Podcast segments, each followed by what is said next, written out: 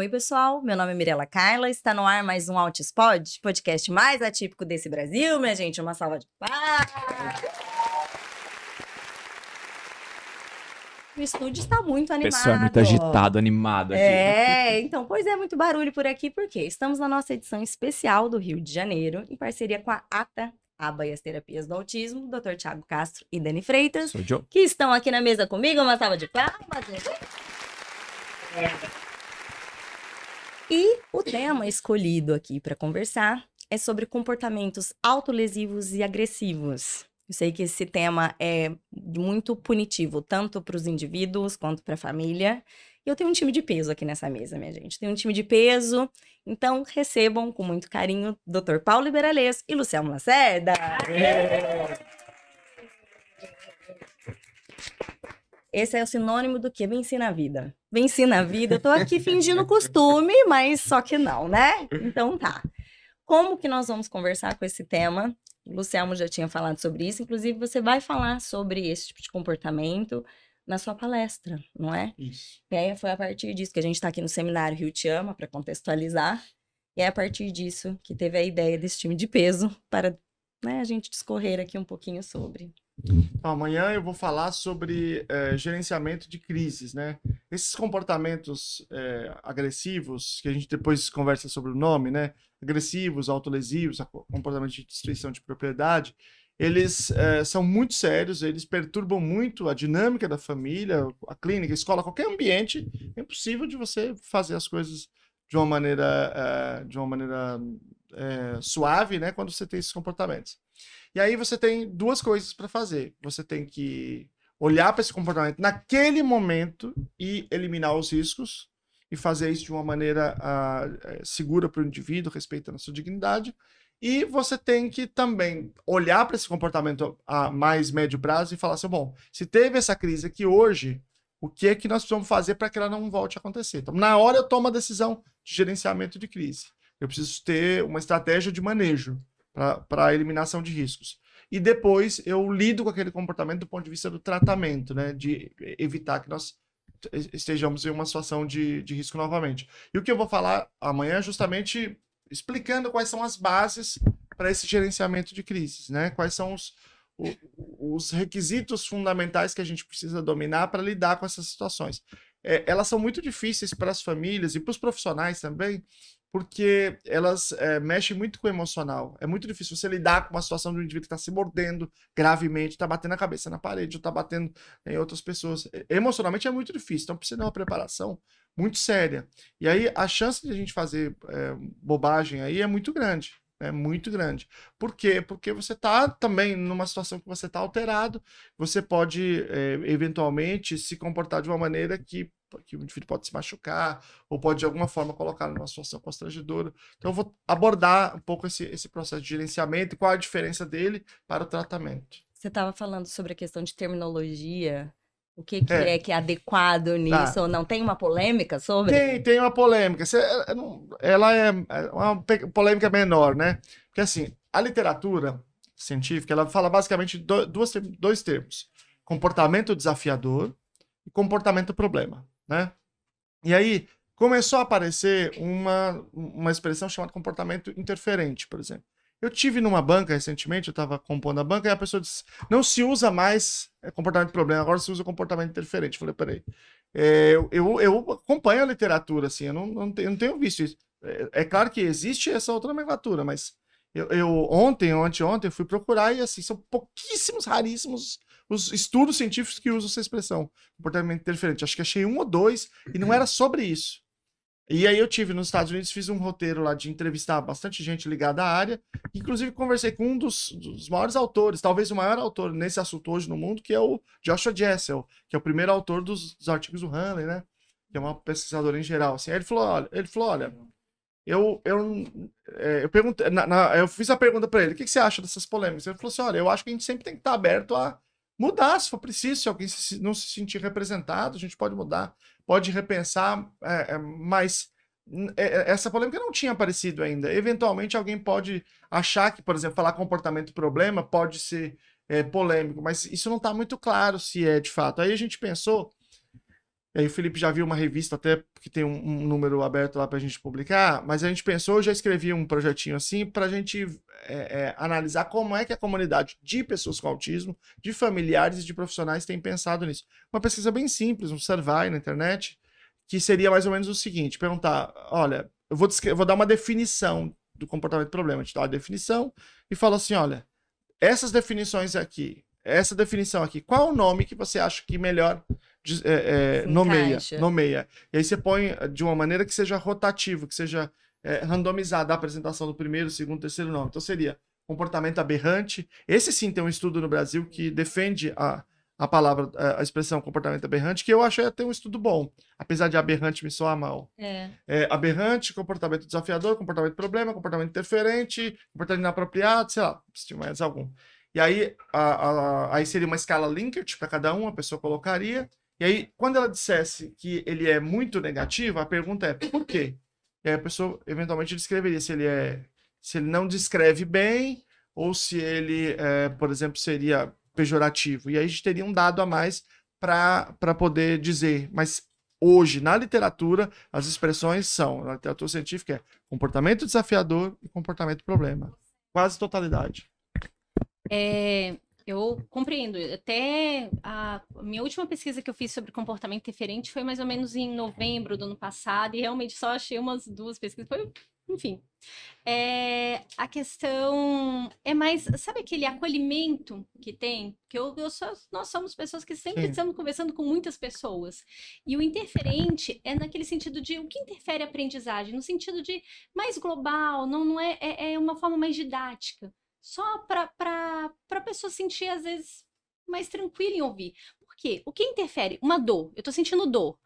Eu estou incomodada assistindo uma aula, eu estou com dor de dente. Isso está interferindo na minha aprendizagem. Então, um guarda-chuva. Mas se eu não de... tiver assistindo a aula?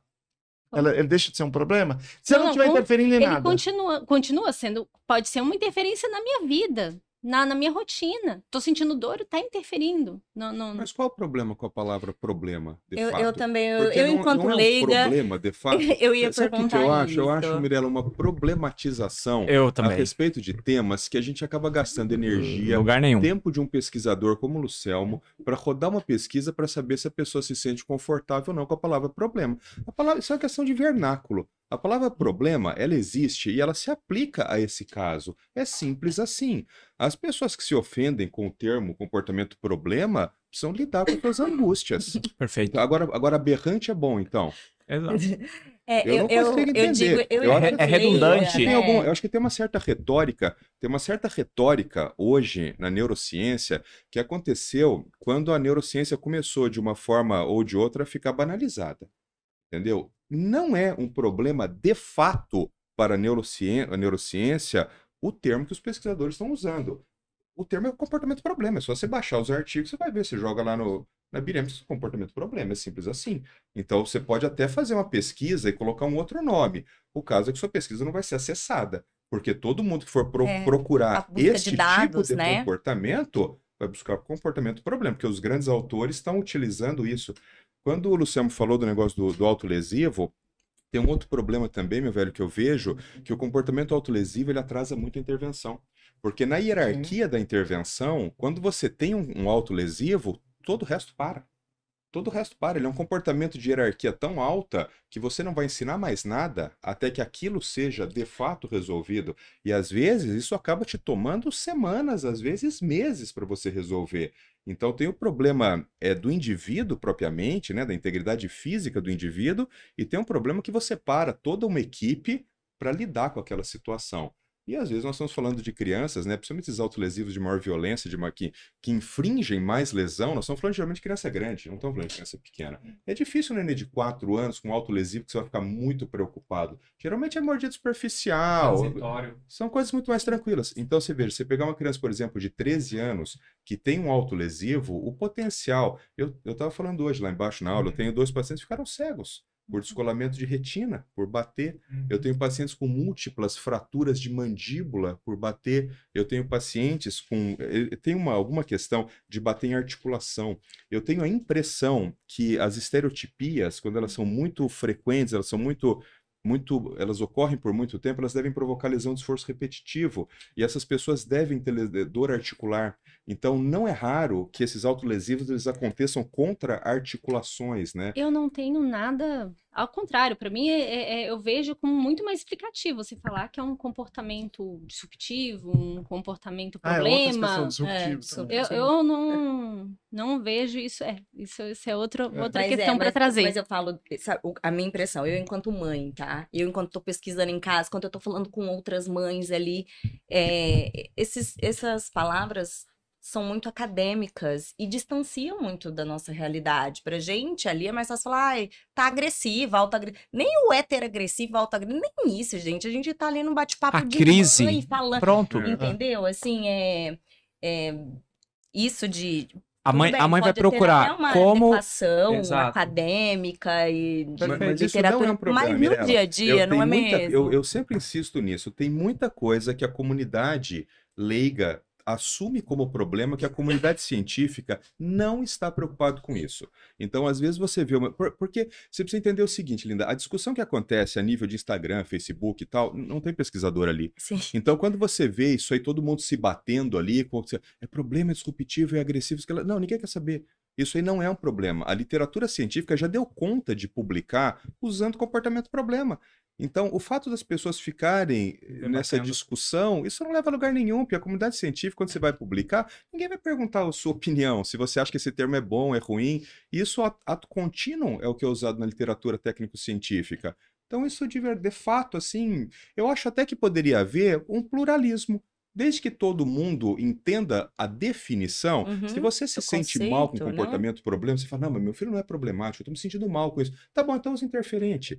Agora, interferente, por exemplo, eu acho, se a gente sair na rua hoje, pegar as primeiras 20 pessoas que estiverem ali, 20, enfileirar as 20 aqui, e perguntar assim, me fala o que é problema. A pessoa fala, ah, problema é uma coisa ruim, problema- tá dando problema pra pessoa, ela sabe. Aí eu pergunto para essas 20 pessoas, agora me fala o que é interferente. Acho que uma ou duas, sabe? Eu sou interferente, não, interferente eu não sei. Eu também não sei se o, o quanto o quanto comportamento interferente não torna isso inacessível É, para as pessoas como é. você está falando. Então, não sei, mas eu acho que, eu acho que o interessante ali é o pluralismo. A simplicidade do termo problema, ele por si só é autoexplicativo. E não, e não, e não acho que alguém possa se sentir agredido com isso. Se Não, alguém é. se sentir agredido, acho que precisa fazer tratamento. Não, Honestamente, eu acho que precisa fazer tratamento falou se você sobre- se sente agredido com esse termo, né? Você falou sobre o plu- pluralismo. E eu acho que esse é o segredo, né? O problema é o seguinte: para a gente ter plura- plu- pluralismo, é preciso que cada um use a expressão que se sinta mais confortável e não vá, pelo amor de Deus, encher a paciência das pessoas. Não pode usar, veja só, Ai, você militar. é é um problema. militar. Ah, pessoalzinho que dá trabalho.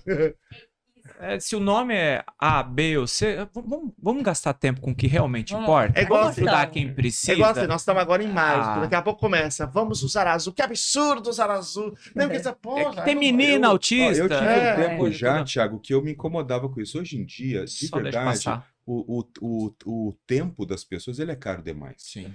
Continuar discutindo se é anjo azul, não é anjo azul, se é azul, se é rosa, se é quebra-cabeça ou quebra-cabeça. É, infinito, sei lá, de cê- verdade. é. Eu decidi, um alguns anos um. atrás, falei assim: olha, eu não vou me envolver com isso. Não tem nada contra quem quer ficar discutindo esse tema. Eu acho até bacana, é um exercício. Mas eu não discuto mais esse tema. Eu, eu, eu acho que toma um tempo que é valioso demais, com tanta coisa importante. Às vezes o cara tá perdendo uma vida discutindo se é comportamento, problema interferente, agressivo, alguma coisa e tal. Daí você fala, não, mas pera um pouco, e como é que resolve? Ah, não, É, não, como resolve, eu não sei. Eu falar, nós gastamos aqui do 20 negócio. minutos É, e a é, gente é. só ficou na conversa para definir o melhor termo que vai agradar a todos. E é impossível agradar a todos. É. Sim. A gente não vai Impossível chegar e desnecessário. Como totalmente. dizia o meu, meu falecido Mas, pai, mas até nesse sentido, agora eu vou complicar vocês assim de uma forma que eu vou colocar nesse canto e apertar. A gente sabe que os problemas existem, os comportamentos, problemas interferentes, disruptivos. E nós sabemos que existe uma série de desencadeadores desses problemas. Mas falando um pouquinho mais, e agora eu vou te apertar muito, Paulo. Neurobiologicamente falando, por que, que esses comportamentos aparecem? Né? Qual, qual a explicação mais científica, principalmente anátomo-fisiológica, desses comportamentos? E por que é tão comum no autismo? É, é comum no autismo porque a maior parte das crianças autistas tem problemas de funções é, executivas e uma das principais funções executivas é o controle inibitório, né? Então, tem uma coisa que eu já eu falo muito isso e parece, a princípio parece uma coisa simples, mas não é. O comportamento das pessoas, de, de todos nós aqui, ele é gerenciado por normas sociais, né? Normas sociais que disseram como a gente tem que se vestir, é, como eu tenho que me comportar aqui, a forma como eu cumprimento as pessoas, tudo isso são diretrizes sociais, né? Então, pessoas neurotípicas têm o seu comportamento sofrendo forte controle social. A questão é que pessoas neurodivergentes não. Então, pessoas neurodivergentes, o comportamento dessas pessoas sofre muito controle amidaliano. O que é controle amidaliano? É controle do prazer. É daquilo que, que, que te dá muito prazer. O que é coisa que dá muito prazer? Comer dá muito prazer. É, dormir dá muito prazer. Sexo dá muito prazer. Carinho dá muito prazer. Então, o comportamento dessas pessoas, muitas vezes, está sob controle do prazer, né? Eu sempre dou esse exemplo, acho que até quando eu fiz aquela entrevista contigo há um tempo atrás, eu falei. É, você pega uma criança, você, vai numa festa de casamento e tem o negócio do doce lá. Toda mulher queria pegar e ir lá comer doce, não queria, mas pode? Não pode. Tem toda aquela porrinhação Precisa e esperar. e tem a que mesa esperar, de doce, as fotos. Só que você solta teu filho autista ali, ele vai esperar? Não. Ele vai comer doce, entendeu? Quem que fica esperando? Você, porque o teu controle está sofrendo, o teu comportamento sofre controle social. Então, é, eu acho que a falta do controle inibitório, que é um processo de desmaturação do córtex pré-frontal, né? O córtex pré- pré-frontal, ele não exerce controle sobre o sistema temporal profundo, o sistema amidaliano e tal, e ele é um córtex liberado, né? Aí dentro disso, o Luciano pode me falar melhor, mas dentro disso existem as causas que mantêm, por exemplo, o autolesivo, né? Então você pode ter causas é, autorreforçatórias, que ali é o pior tipo de comportamento autolesivo que você tem. É o mais difícil de ser, Sim. porque ele é mantido por ele mesmo, né? Eu sempre dou o exemplo da masturbação. A masturbação não é autolesivo, óbvio, mas é, um, é, um, é claramente um comportamento que ele se mantém por si só. Porque as pessoas passam a vida inteira se masturbando? Porque ele se mantém por si só. Uhum. É, é gostoso, é bom, ele sofre outro reforço e fica para sempre. É muito difícil você chegar para uma pessoa e falar: o negócio é o seguinte, a partir de hoje não pode mais masturbar. Não vai acontecer. Né? Pode ser mantido por uma questão social, e aí é muito mais fácil, né? Aliás, quando é mantido por questões sociais, ele não é um problema, é muito mais tranquilo. É, e pode ser mantido por tangível também. Então, ele se bate, porque quando ele se bate, a mãe liga a televisão, a mãe oferece alguma coisa tal. O grande problema do comportamento autolesivo é quando ele não tem um- um- uma identificação social, um tangível. Quando ele é mantido por si só. Aí é um, é um desespero, na verdade, né? Sim, eu ia fazer essa pergunta. Bom, nós temos o comportamento autolesivo o problema. Qual que é o primeiro passo depois da identificação desse comportamento? O primeiro passo é identificar qual é a função. O Paulo falou de algumas. Nós temos cinco funções básicas, né? Nós temos eh, o sensorial, que ele falou, né? Eu, eu me comporto, aquilo que eu sinto, mantenho o comportamento acontecendo. Você pode dizer assim, mas dor? Ah, O indivíduo não sente dor? Sente. Isso mantém o comportamento acontecendo? Dor não é punitivo? Não. Punição é uma consequência que diminui o comportamento. Se, a se o comportamento está aumentando ou está se mantendo, não é punição, é reforço. Mas isso é uma coisa do autismo? Não. Por vários motivos, a dor pode ganhar função reforçadora. É, não, não precisamos é, ir no autismo. Vejamos qual- os congressos BDSM de, de, de indivíduos sadomasoquistas. Existem pessoas que sentem prazer sexual. Não conheço esse É, né? Fica registrado, apenas o Lucelmo conhece o nome do comportamento. Eu fiquei pensando que era alguma coisa da análise do comportamento É. que só ele É viajou. um protocolo, um protocolo. Talvez só ele tenha viajado, Mas mas o curioso é que todo mundo aqui ficou interessado. Mudou o assunto Passa o aqui. endereço. é. É, quando é a próxima? Que cidade? Você, ve- você veja, por exemplo, aquele 50 tons de cinza, como aquele, aquele livro. Também não. Não, não sei. É roupa. É, é roupa. Não sei. É, como aquilo fez sucesso? Porque isso reflete que, é, é, a popularidade desse tipo de, de, de expressão. Né? Então você tem ah, o sensorial, você tem a esquiva, ou seja, eu me comporto para me livrar de alguma coisa, alguma situação. É, Por exemplo, aqui tá, tá me incomodando, tá muito barulho, eu posso me comportar mal e eu saio daqui, eu me livro dessa situação, ou me livro de uma atividade, né? Esquiva. Por tangível, que o Paulo falou, eu me comporto e tenho acesso ao tangível. Alguém me dá alguma coisa, né? Me- Alguém fala assim, Ih, tá nervoso hoje, dá o bonequinho para ele, dá o celular para ele, dá não sei o que, deixa ele ir para reforça p- pelo tangível. Por atenção. Então, é óbvio, se alguém começa a bater a cabeça, você não vai dar atenção. Não, vou, vou, vou ignorar, deixa ele bater a cabeça. Claro que não, né? Uma coisa muito sensível. E tem uma outra, é, nem sempre a gente fala dessa quinta, que é, é o, que, o que a literatura chama de man compliance, né? É o, é o obediência ao mando. O pessoal do Denver chama de função controle, que é o indivíduo que ele, ele usa, é uma cartada que ele usa para tudo. Quando ele quer mandar no outro para qualquer coisa, ele, ele se comporta dessa forma e ele consegue fazer com que o adulto ou outra pessoa uh, uh, obedeça a ele. Então a gente usa, esse último aqui não entra normalmente, né? Então a gente usa o acrônimo SETA, sensorial, esquiva, tangível, atenção. É, agora, uma questão neurobiológica. Né? Por quê? que o indivíduo podia pedir, não é muito mais fácil? Então, só que nós estamos falando de um indivíduo que tem um transtorno de, de, de, é, comunicativa, é, uma, uma, uma, dificuldade comunicativa muito grande. Então, por exemplo, se o indivíduo, vamos, vamos supor que o indivíduo está em casa, ele está privado de atenção, portanto, ele está com vontade de ter atenção, né? E ele está andando para lá e para cá, e de repente ele, ele bate a cabeça, ele cai e bate a cabeça. O que, que todo mundo faz? Dá muita atenção. Então, ele já aprendeu, ó. Eu sei, quando eu quiser atenção, bater a cabeça, resolve. Não, não que ele elabore isso, mas ele já aprende a fazer isso. E aí, e aí a gente dá atenção, porque não tem como não dar atenção, e esse comportamento piora. É, então, esse indivíduo que tem uh, uma dificuldade de comunicação, mesmo não sendo autismo, todos os outros indivíduos que têm dificuldade de comunicação têm maior probabilidade de emitir comportamento problema. Como isso é muito claro, muito característico do autismo, isso aparece também. E aí a gente precisa descobrir essa função. A gente descobre essa função por meio de um processo chamado de avaliação funcional, que em geral usa um procedimento chamado de análise funcional. É a análise que vai olhar o que acontece antes, o que acontece depois, e a gente discrimina a função. Se você não souber a função, você não vai conseguir fazer intervenção adequada, não tem jeito. Mas tem um ponto, Luciano, que eu acho importante, porque quando a gente faz isso do ponto de vista acadêmico, né? Então fala assim, isso aqui é sensorial, tangível, atenção e tal. Mas é, na prática, de fato, essas coisas se misturam, né? É, isso é importante. E sem contar que isso daí a gente está vendo no, numa questão experimental. Eu, eu gosto muito da, da linha do Gregor Hanley, que ele, peraí, vamos ficar experimentando? V vamos tentar ver essa cadeia comportamental e trabalhar com o que a gente consegue identificar. Sim. Então, então, são duas coisas diferentes. A primeira é, nós temos múltiplas funções. Na maioria das vezes não é uma função só. Uhum. Pode ser, pode não ser. Em geral, não é. A maioria das vezes tem múltiplas funções. Tem mais de uma, as duas se acumulam. É, porque vamos, vamos dar esse, voltar a esse exemplo da criança. Imagina a criança estando correndo, ela corre, bate a cabeça, todo mundo dá atenção. E aí, eh, toda vez que ela bate a cabeça, a gente dá atenção. Então a gente tem a presença de duas coisas ao mesmo tempo: dor e atenção.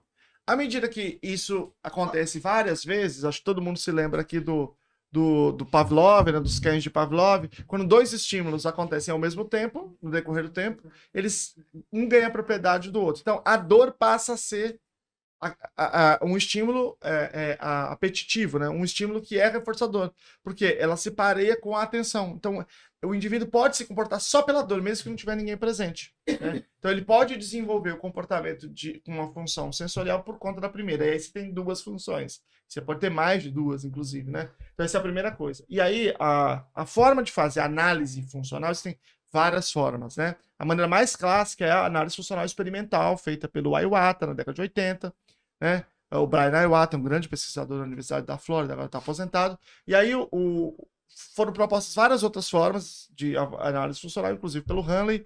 É, a análise é, funcional que ele faz é chamada de ISCA, que não é análise funcional experimental, ela é diferente. Né? Tem o ISCA, tem o trial-based, tem vários tipos. Mas ela, ela não faz essa mesma experimentação, porque no, no, no, como é que é a análise funcional experimental? É assim, vamos supor todas as, as funções.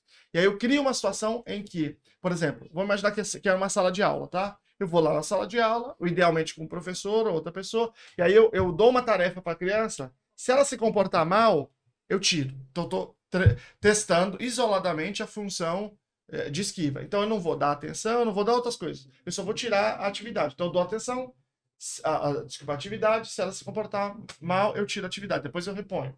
Então eu fico, digamos, 10 minutos, é de 5 a 15 minutos em geral. Depois eu vou testar a função atenção. Eu posso chegar perto da, da Dani e ficar, ficar assim, por exemplo, sem dar atenção. Se ela se comportar mal, eu dou atenção e depois eu volto, tiro atenção de novo. E eu faço isso por 15 minutos e vou contando quantas vezes ela faz. E aí eu vou para a função de, de tangível, por exemplo, eu pego alguma coisa que ela gosta, deixo no raio de visão dela. Se ela se comportar mal, eu entrego para ela. Depois eu tiro de novo, se ela se comportar mal, eu entrego para ela. E aí eu vou medir quantas vezes está acontecendo. E aí tem a função sozinho. Eu, eu saio e eu vejo se ela se comporta sozinha. Se ela se comportar sozinha, não é porque ela não quer nada de mim. É só porque ela quer sentir aquilo. Né? Portanto, é, é, ela está exprimindo aquilo sensorialmente. E aí eu tenho uma situação que ela tem acesso a tudo. Eu vou lá, eu dou acesso à atenção, não tem atividade, e aí é, é, o controle que a gente faz, né? Então, nessa, nessa modalidade de análise, qual que é o problema? Eu exponho o indivíduo a uma situação de fortalecimento, de reforço, ainda que seja controlado e seja pouco, mas eu estou reforçando o comportamento do problema. E aí tem um questionamento ético e técnico se isso não pode é, piorar o comportamento e se é ético o, o analista do comportamento fazer isso. Por isso, o isca. Na, na emergência, né? Porque eu trabalhava em emergência, era traumatismo craniano, né? Bater e chegava numa situação, enfim, já, já chegou a óbito. É, é... E aí eles falam, não, então a gente coloca um capacete, colocamos tal coisa você já está modificando as variáveis aí, né? Você já está modificando. Você colocando um capacete, você vai lá colocar um capacete. Você tá falando para fazer análise funcional? Para fazer, exatamente. É, é, você Isso cria. Pode criar, mas pode, pode ser feito também com o capacete em tese, porque tem vários comportamentos que você não pode deixar ele acontecer de fato, ele ser levado a cabo. Uhum. Então você pode, por exemplo, ou colocar um capacete e aí ver quando que ele tenta, porque Mas tem... se você está fazendo as aproximações sucessivas para colocar o capacete, diminuir esse comportamento para fazer o teste, é, é, um tempo. Ah, sim, sim. Não, esse é, um, é o problema é um problema do tempo. É, mas em tese você poderia descobrir com o capacete também. O problema é o seguinte: será que esse é o melhor caminho? Nós não temos outros caminhos que sejam melhores, né? E eu acho que essa, todas essas outras tentativas têm sido muito positivas. E eu acho que o ISCA, me parece que o ISCA tem sido o que tem produzido os resultados mais significativos. O Felipe Lemos, que é um dos sócios da Lunaba, ele está hoje lá nos Estados Unidos, está em Nova York, e ele está estudando é, muito o ISCA, né? Ele, ele tem uma versão traduzida para o português. É mais o... recente esse É, ISCA, é mais né? recente, é. E aí, na, na, entrevista que eu fiz lá com eles, vários deles tinham usado o ISCA. Eles tinham usado o ISCA com, em escola, modificou para escola, com operante concorrente, para família, várias modificações.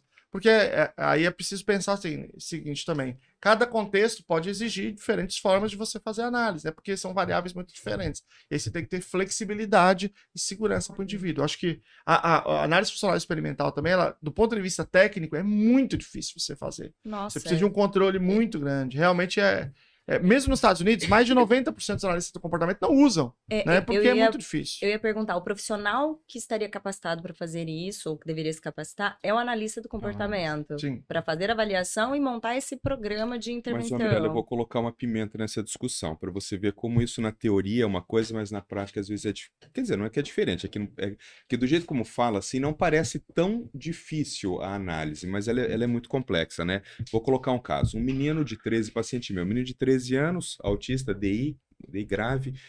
É, quando ele ficava sozinho, ele manipulava o pênis, se batia, mas batia já tem que fazer cirurgia de drenagem de líquido ali e tal. Se batia, pegava o pênis e ficava puxando. Ele só fazia isso sozinho. Qual que, é, dá um chute, qual que é a primeira hipótese disso aí? Sensorial. Pois é, lógico. Né? Tudo, só que não. Porque quando foi, claro, era sensorial e esse moleque ficou lá dois anos em IS, IS, IS, nada, e nada, nada, e muda a contingência, e nada, nada, nada, nada. Aí um dia, é, falei, esse menino lá de Curitiba, falou assim: vamos pôr uma câmera para ver o que está acontecendo, porque não está funcionando isso aí. Todo mundo falou que era sensorial. Veja assim, existe uma diferença entre você fazer isso quando você está sozinho e você fazer isso quando você fica sozinho. São coisas diferentes. Ele não fazia isso quando ele estava sozinho, conforme a mãe falava. Ele fazia isso quando ele era deixado sozinho. O que, que ele tinha? Ansiedade de separação. Ansiedade de separação. Esse é um dos poucos casos em que o comportamento autolesivo você resolve com remédio. Porque habitualmente, vou explicar um pouco, habitualmente isso não é. Mas esse menino hoje, ele usa uma dose tóxica de, de inibidor seletivo de recaptação de serotonina e quando chegou a 400 miligramas de sertralina, ele nunca mais se machucou. Por quê? Porque o problema dele não, é, não era o autolesivo por si. O problema dele era ansiedade de separação. Então, você veja, num, é, é uma análise muito complexa muito isso, né? difícil, né? E por que, né? que eu digo isso, Luciano? Porque eu estava falando isso agora lá embaixo no Congresso. A análise do comportamento, ela, como qualquer coisa que você vai aprender, ela tem uma curva de aprendizado. Então você fala assim, pô, mas aquele analista é bom, esse é ruim. Não, não tem bom e ruim, eles estão em momentos diferentes do aprendizado. Se esse aqui continuar estudando, daqui a pouco ele vai ser o bom, o bom vai ser o ótimo, o ótimo vai ser o Hanley, e aí as coisas vão nessa tocada. Então, dependendo de quem você é dentro da análise do comportamento, dependendo do quanto você já foi capaz de, de se apropriar dessa ciência, você vai falar assim, falar assim, não, mas eu vou morrer jurando por Deus que era isso, sensorial. E não era. Sim. Entendeste? Então, é, é muito complexo. E quando fala disso, o negócio da medicação, aí, eu vou, aí é uma coisa muito pessoal, mas eu acho que é uma boa chance disso estar certo. E você, como médico, Tiago, você já com certeza passou por isso inúmeras vezes. A criança está se machucando, chega lá com o rosto todo moído e toda machucada e arranhada e mordida, e tem aquela crosta na mão aqui de ficar mordendo a mão, aquele básico do autolesivo que não se controla, né? Aí alguém fala o quê? Vamos pôr risperidona. Eu ia falar é? exatamente isso. Então, mas aí assim, eu quero que então você me explique como que a risperidona age controlando a autolesiva. Qual que é o mecanismo? Porque eu, eu te digo exatamente como que é do ponto de vista farmacológico ela age. Mas o que é que tem a ver modulação de sistema serotoninérgico, dopaminérgico, GABAérgico, glutamatérgico com controle? Não tem nada a ver. Sim. Uma coisa tem nada a ver com a outra. Então, da onde que veio a percepção que os neurolépticos eles têm um efeito quanto comportamento agressivo? Da faixa, da faixa hipnótica do remédio. Então, todo mundo sabe, se você pega um, um neuroléptico e você vai aumentando, aumentando, aumentando, chega uma hora que ele, é claro, ele vira hipnótico. É como se pegar e dar uma lenhada com 5mg à noite de risperidona, você vai dormir 15 Vai. horas, feito um anjo. Você está sedado. Então, chega um momento na dose muito alta dos antipsicóticos que é claro que o comportamento autolesivo ele entra em regressão. Por quê? Porque todo o seu córtex está inibido. Só que também você não aprende mais falar, você não aprende se limpar no banheiro, você não sabe mais tomar, você não aprende nada. Então você acaba trocando o autolesivo, o controle do autolesivo, por uma quase decorticação. Você faz com que aquele indivíduo ele deixe de aprender. Então, esse é o. Eu, eu, eu, tenho, a clara, eu tenho a clara impressão, não tenho certeza absoluta. Existe um overtreatment no Brasil brutal. A imensa maioria das crianças brasileiras autistas que estão usando medicamento, elas não precisariam utilizar caso a intervenção fosse adequada. Como Perfeito. não é, e não é por, um, por várias questões razões. ali, que aí até É questões uma sociais aqui, envolvidas tal, grande. mas isso é um fato. A imensa maioria das crianças que estão usando medicação não precisariam estar. E uma vez que o médico, aí é uma questão nossa, da medicina, uma vez que você coloca um remédio, você olha para uma família e fala assim: eu vou colocar risperidona, porque risperidona vai melhorar o comportamento do teu filho. Você falou isso para a mãe. Aí a mãe te liga depois de quatro semanas e fala assim: pô, doutor, não melhorou, não, doutor Tiago, tá se batendo. O que, que você fala? Aumenta a dose. Ué, você não falou que era para colocar? Então você está dando um miligrama. Daí passa mais quatro semanas, daí ela fala assim, doutor, tá se batendo. Aumenta a dose. Você não tem outra coisa para fazer, mandar tirar. Se você tem convicção que você colocou, porque aquele remédio eh, produz aquela consequência, aquele efeito, você tem que mandar. Aí quando chega com 6 miligramas por dia de risperidona, a mãe te liga e fala assim, doutor, agora, agora- o senhor agora tirou com a mão. Claro, o moleque tá sedado. E aí você fala, tá vendo? Risperidona, não, risperidona não trata isso. Porque se você fizer uma dose alta de um benzodiazepínico, Vai. Mesma coisa. É só você chegar a uma dose que iniba o funcionamento cortical que o indivíduo para de se bater. Então, isso eu acho isso muito preocupante. Desculpa, Dani. Não, eu só vou fazer uma síntese aqui a respeito do que nós falamos, que a mãe que está assistindo, o profissional, ele geralmente quer gerir esse comportamento problema. Mas percebem como é complexo? Então, Nossa, precisa do analista um do grau de comportamento. desespero aqui. Precisa desse profissional porque a motivação daquele comportamento ela pode ser sensorial, ela pode ser por ansiedade. É, esse comportamento pode responder a risperidona, que é um antagonista, um psicótico, um antagonista dopaminérgico, mas se é por um, um processo de ansiedade, risperidona não vai resolver. A- o recaptador de serotonina, que é a sertralina, vai resolver. Então, todo comportamento precisa da análise desse comportamento e entender a motivação desse comportamento. Então, para reforçar as mães, né? É, a gente sabe que a ciência, a aba e outras ciências, elas são replicadas pelo pai, pela mãe, pela escola, por todos esses profissionais. Mas precisa do analista, precisa do especialista em fonoaudiologia, precisa do especialista em terapia ocupacional, precisa do especialista em fisioterapia, e aí a gente consegue conceituar exatamente o que acontece, quais são esses antecedentes reais e verdadeiros, para ir propor uma conduta. É, o, que- o que eu ia perguntar é, é assim, essa capacitação para gerir esse tipo de situação, é muito específica, né? E muito difícil, acredito, assim, para se capacitar dessa forma. Tem busca profissional disso? Os analistas de comportamento buscam essa fase? Porque, é, é assim, para mim, me parece como fases de, de- da sua profissionalização mesmo, assim. Porque a impressão que eu tenho é que, não sei, no meu meio ali causuístico, eu não sei se eu conheço pessoas no meu dia a dia ali que estão aptas ou que saibam lidar com isso. Ou que isso é, é incluído em programas de capacitação para esses Mas profissionais. o comportamento, Mirella, é uma ciência cara. E nós somos um país pobre. Isso é uma realidade que a gente tem que compreender. O Brasil é um país de pessoas pobres. Porque quando eu falo de gente pobre, eu falo de análise do comportamento, se você for classe média, você não consegue pagar. Sim, Isso é um fato. E, e não é porque as pessoas falam assim, as pessoas são gananciosas, querem ficar milionários. Não é. É porque um curso custa 7 mil reais. Entendeu? Então, assim, quando o sujeito investe 7 mil reais para fazer um curso, para se capacitar nisso, você entende que isso é um. De algum lugar ele vai ter que recuperar esse dinheiro. Então, a análise do comportamento é uma ciência cara. Por outro lado, é uma ciência cujas bases legais elas não estão definidas no, nosso, Bra- no Brasil. Então, a análise do comportamento não é profissão no Brasil. Não é regulamentado. Não Não é. é. Então, assim, tem toda uma discussão filosófica por trás disso que envolve conceitos éticos e morais. Agora, o, o juiz não quer saber nada disso, ele quer saber o que está na lei. Não é profissão. Como não é profissão, se ela quiser fazer ali um certificado dizendo que ela é analista do comportamento, que é porque ela estudou, porque ela leu coisa e tal, não, não é, é ilegal, não é. Existe uma. na a legislação no Brasil ela tem um princípio. Tudo que não te dizem que você não pode fazer, você pode. Esse é o princípio maior da magistratura. Tudo que, não é que- que proibido, não é proibido, você tá pode fazer. Uhum. Como a lei não diz que isso é proibido, a rigor você pode. Aí você fala, Paulo, mas isso é certo? É errado. Mas pode? Pode.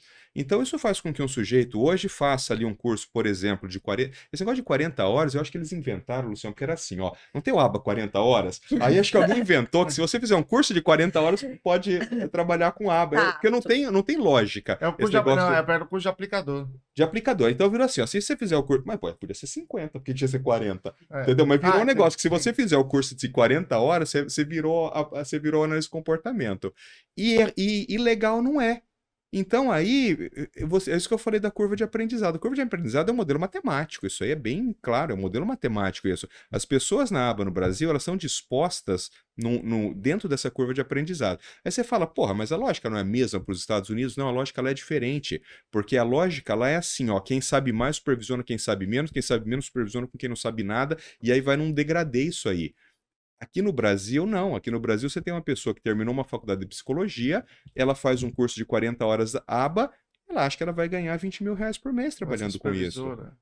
Tá certo? Então, assim, o, o, o problema é um, isso acaba eh, repercutindo em quem? Na qualidade do serviço oferecido. A qualidade do serviço ABA no Brasil, na média, é muito ruim. É, eu, eu vou te dizer que eu tenho certeza absoluta disso. De cada mil crianças autistas que dizem que estão fazendo tratamento, 999 não estão. Elas nunca souberam, nunca aba. souberam o que é um tratamento para autismo, nunca. E o pior, as famílias acham que estão fazendo. E você sabe que eu nem acho ainda que seja má fé. Eu não acho que seja má fé, porque o sujeito que está aplicando ali, a, a- ele acha que está fazendo certo. Ele não, ele não quer prejudicar a criança, ele não sabe que ele está detonando a vida da família, ele não sabe nada disso. Ele acha de fato que ele fez um que ele tem um conhecimento suficiente para treinar, para ensinar, para intervir. Então é, é é o pior tipo que tem, porque ele age na ignorância. Ele não age na má fé, porque se ele fosse má fé, você dava uma lenhada nele ali, era capaz dele. Só-. Mas não é, ele acha que tá certo o que ele tá fazendo. Agora, é o seguinte: é, quando a gente fala de, de um programa de, de formação em aba, é, em geral a gente olha para os Estados Unidos por estar regulamentado, por tudo isso, né? Então, a gente, olha, os grandes instituições estão lá, então eles têm certas diretrizes para você montar processo de formação. Então, as instituições sérias no Brasil estão olhando para essas diretrizes e estão compondo a formação com base nisso. Entre essas diretrizes, todo analista do comportamento passa por disciplinas rigorosas sobre gestão de comportamento problema. Então, todo mundo estuda reforço diferencial, os vários tipos de reforço diferencial, principalmente, né? E avaliação funcional. Todo mundo que fez um percurso eh, adequado, né? Agora, esse é parte do processo. Então, em tese, ah, toda pessoa bem informada como analista do comportamento, ela sabe fazer avaliação funcional, algum tipo de avaliação funcional e elaborar programas de, de atuação sobre o comportamento problema. Agora, hum, uma parte dos- das pessoas estão é, no campo da análise do comportamento, mas não fizeram esse mesmo processo. Paulo já falou, ou fizeram 40 horas, ou poucas horas, ou fizeram outros processos. Eu já vi especialização em aba que não tinha nenhuma discipli- disciplina de aba. Tinha disciplina de todo tipo de coisa, menos de aba. Tinha, tinha uma coisa assim, é, é que tem coisa que é difícil de explicar, mas tinha, eu lembro que tinha um que estava escrito assim: Análise do comportamento autista. Isso é quando, quando você- já soa, já, já dói o ouvido, porque não existe comportamento autista. É tipo assim, uma coisa absolutamente fundamental em termos de, de, de- análise Da do comportamento. Uhum. Existe comportamento, né? Não existe um comportamento que é do autismo. Bom, mas esse é um processo. Portanto, quem está bem formado tem- te- está formado também para Tá. comportamento problema. Mas outra coisa diferente é você atuar para gestão de comportamento no sentido físico. Então, quando você está falando de um protocolo de gestão de comportamento fisicamente, a gente tem nos Estados Unidos uma obrigatoriedade. Todo lugar tem que ter. Se você trabalhar na escola, se você for mere- a merendeira, você tem que ter. Se você for a- o inspetor, você tem que ter. Instituições clínicas, todo mundo tem que ter. Então lá, cada estado tem a sua lista. Aqui pode usar tais protocolos, né? Então você tem uma lista dos protocolos. Tem estados que tem um protocolo, tem estado que tem 20, 30 protocolos. Isso nas instituições de escola, tudo? Todas as é obriga- instituições. to- Todas, É todo obriga- mundo que trabalha em escola, todo mundo que trabalha em clínica, todo mundo, 100% tem que ter o curso, certo? E aí cada estado aceita diferentes protocolos. O protocolo mais comum nos Estados Unidos é o PCM, é o Professional Crisis Management. tá? Acho que é o mais universal, lá tem mais de 30 estados. E a gente trouxe ele para o Brasil ano passado, ele chegou aqui, vou falar sobre ele amanhã. São mais de 40 treinadores já no Brasil, de várias empresas que oferecem treinamento já eh, em relação a- ao PCM, do PCM. né? A certificação é internacional. Mas o que eu quero dizer é o seguinte: é, quando a gente vai para esses cursos, em geral, quem vai? São profissionais bem estabelecidos, já com uma história de formação, porque o curso é caro. A gente, quando, a gente, quando a gente vai dar um curso, tipo, por exemplo, eu sou, sou professor, eu posso ter no máximo 12 alunos. Eu, não- eu não estou dando curso mais, mas tem vários tutores da aluna.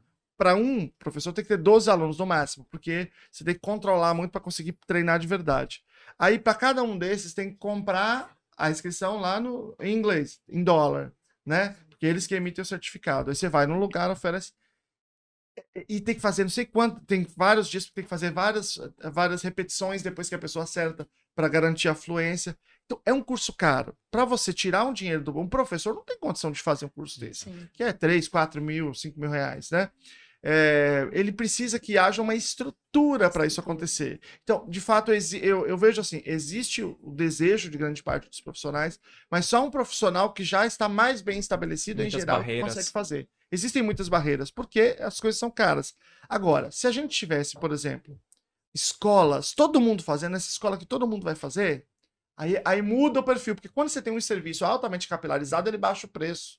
Né? O valor vai lá para baixo, é claro, porque você está levando para muita gente. Então, você consegue fazer, por exemplo, um treinador que seja do próprio sistema de educação, não precisa ser alguém de fora que ele contrata. O ideal seria que alguém do próprio sistema pudesse é, é, é, formar todo mundo. Então, existe uma, uma barreira que eu acho que a gente vai atravessar para a popularização desse protocolo. O, PCM é, é o protocolo que mais cresce no Brasil. Hoje, eu acho que ele é o, mais, o que tem mais pessoas já formadas no Brasil e está crescendo assim, está mais capilarizado, né? Então, eu acho que esse é um processo que vai acontecer, mas hoje, economicamente, é difícil para pessoas, principalmente aquelas que estão começando na profissão Sim. ou que estão em espaços do serviço público, pessoas não ganham bem e aí não conseguem financiar esse tipo de formação. Nossa, mas Eu- o efeito prático disso é desastroso, Teve uma né? discussão ali embaixo Porque- hoje a respeito disso aí, Mirella.